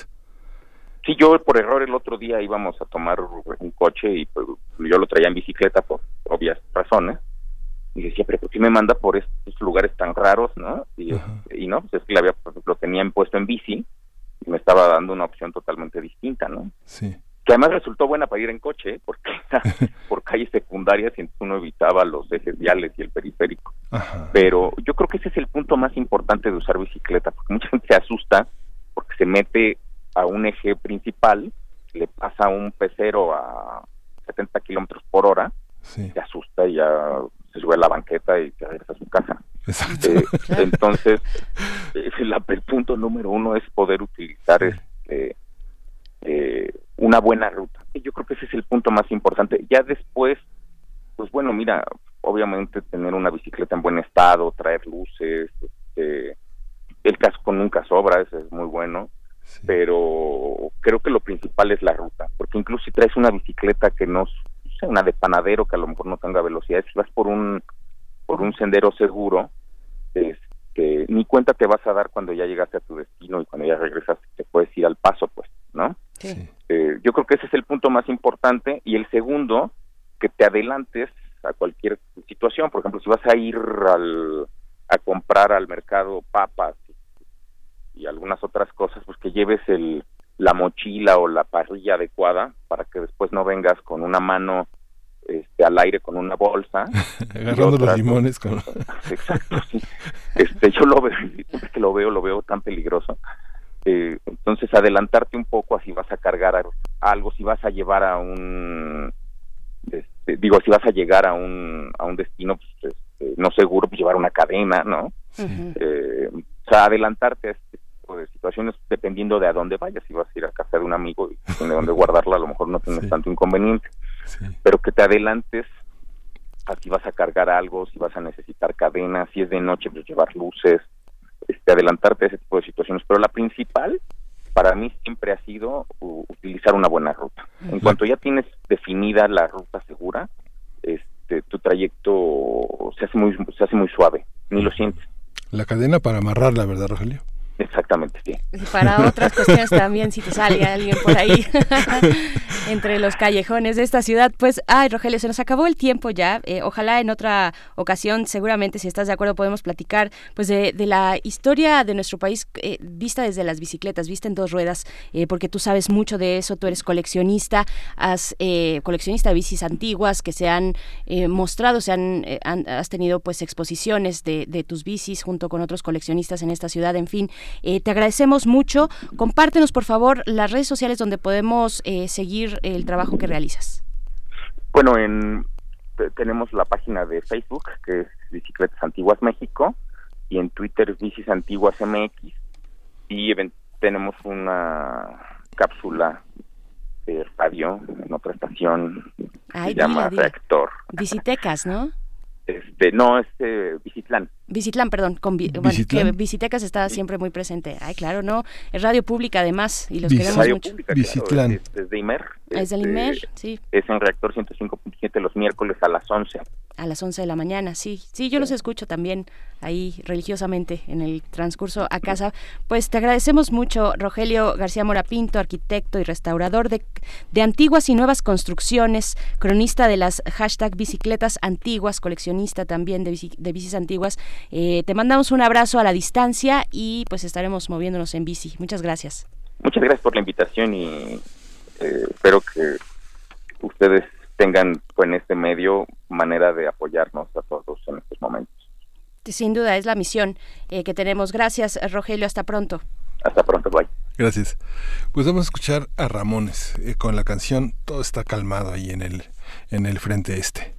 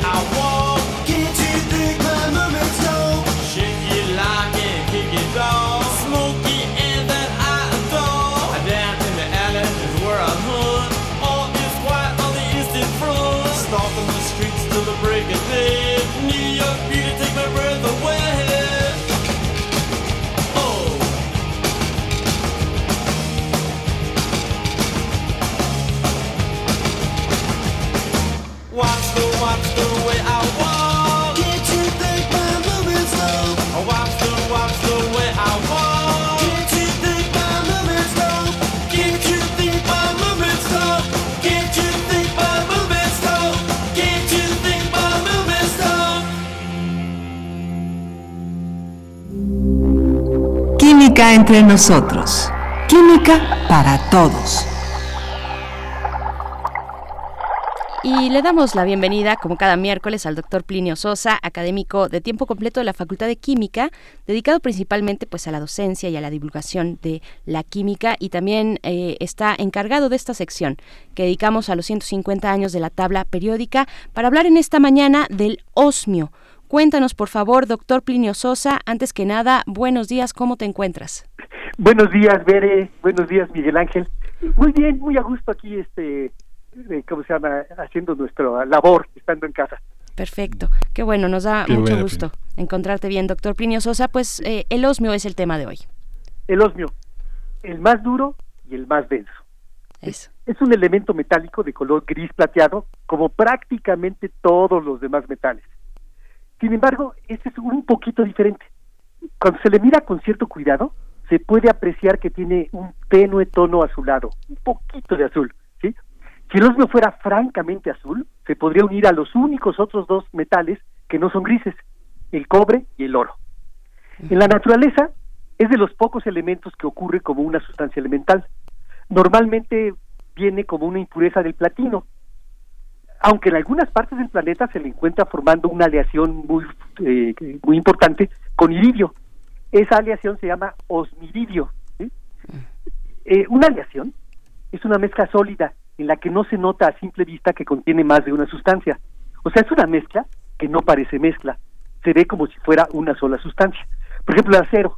El acero tiene hierro y tiene carbono y no se nota, ¿no? O el bronce, que tiene cobre y estaño, y no nos damos cuenta, parece una sola, un solo material. Eh, en la tabla periódica, el osmio se ubica en el bloque D y es uno de los seis integrantes del grupo del platino.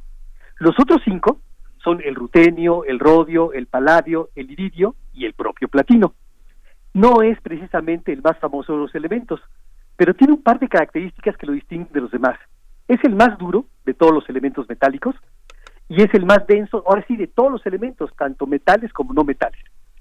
Para darnos una idea de qué tan denso es el osmio, déjenme compararlo con el agua. Un centímetro cúbico de agua apenas si pesa un gramo. En cambio, el mismo volumen de osmio, es decir, un centímetro cúbico, pesa casi 23 gramos. ¿sí?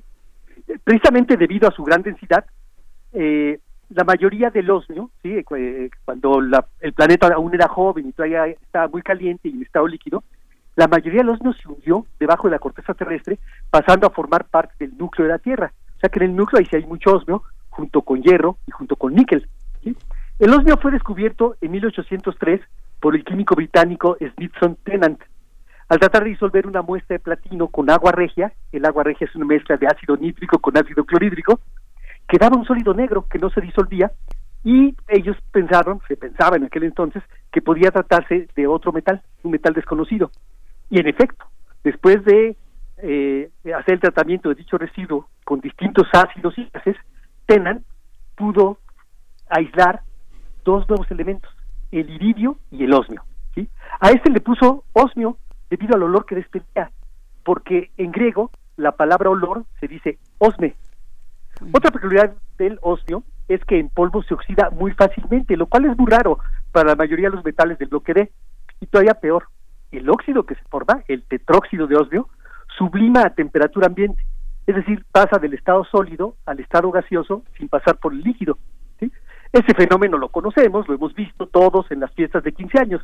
El hielo seco, que no es otra cosa más que dióxido de carbono sólido, se evapora de golpe, sin pasar antes por el estado líquido. Bueno, tiene, ha tenido en la- a lo largo de la historia varios usos, el osmio. Por su dureza, las puntas de las plumas fuentes durante mucho tiempo fueron hechas de osmiridio, la aleación que les comenté hace un rato.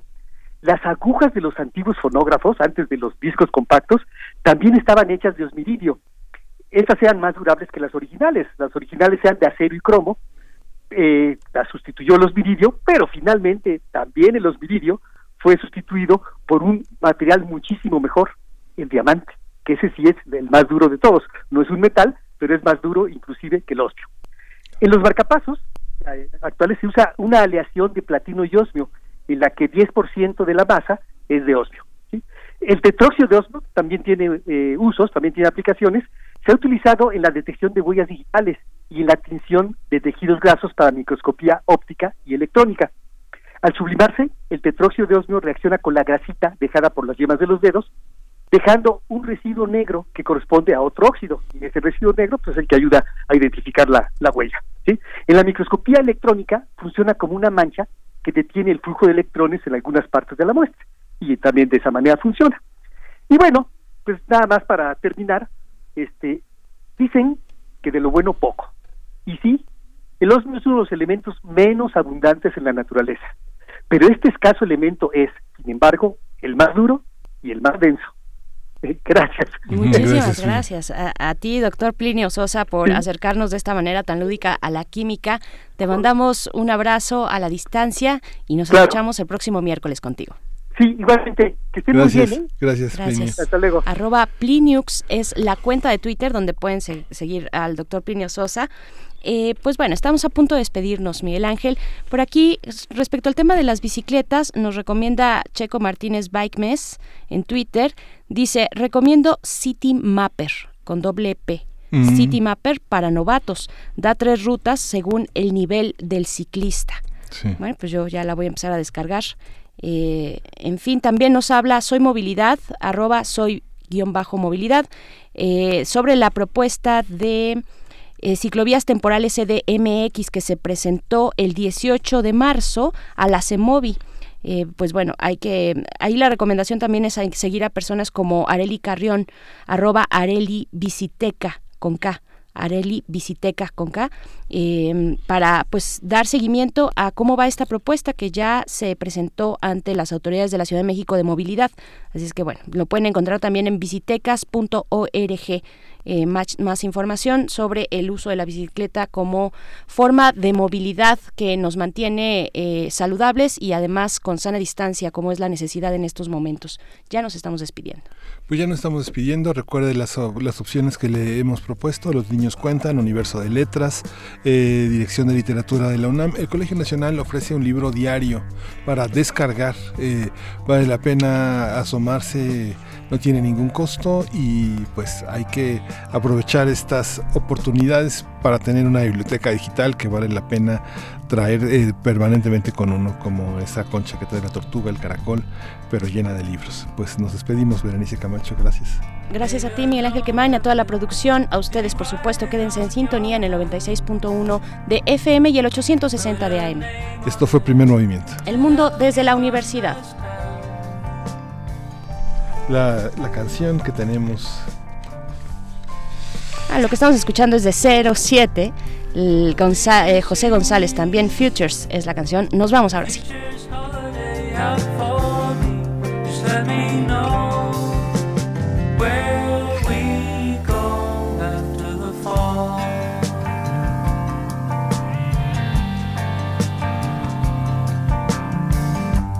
Like the sound of it, gonna hang it on your wall.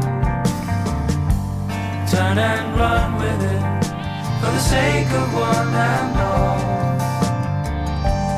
Where you go, nobody knows. What do you see?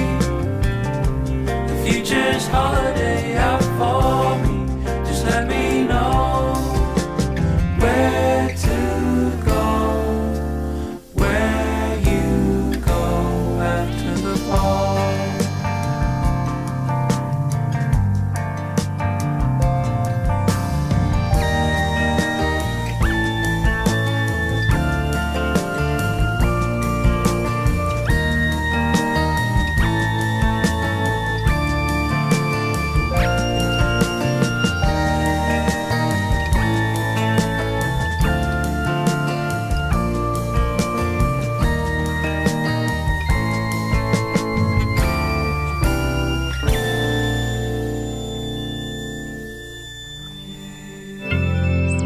Radio UNAM presentó Primer Movimiento. El mundo desde la universidad.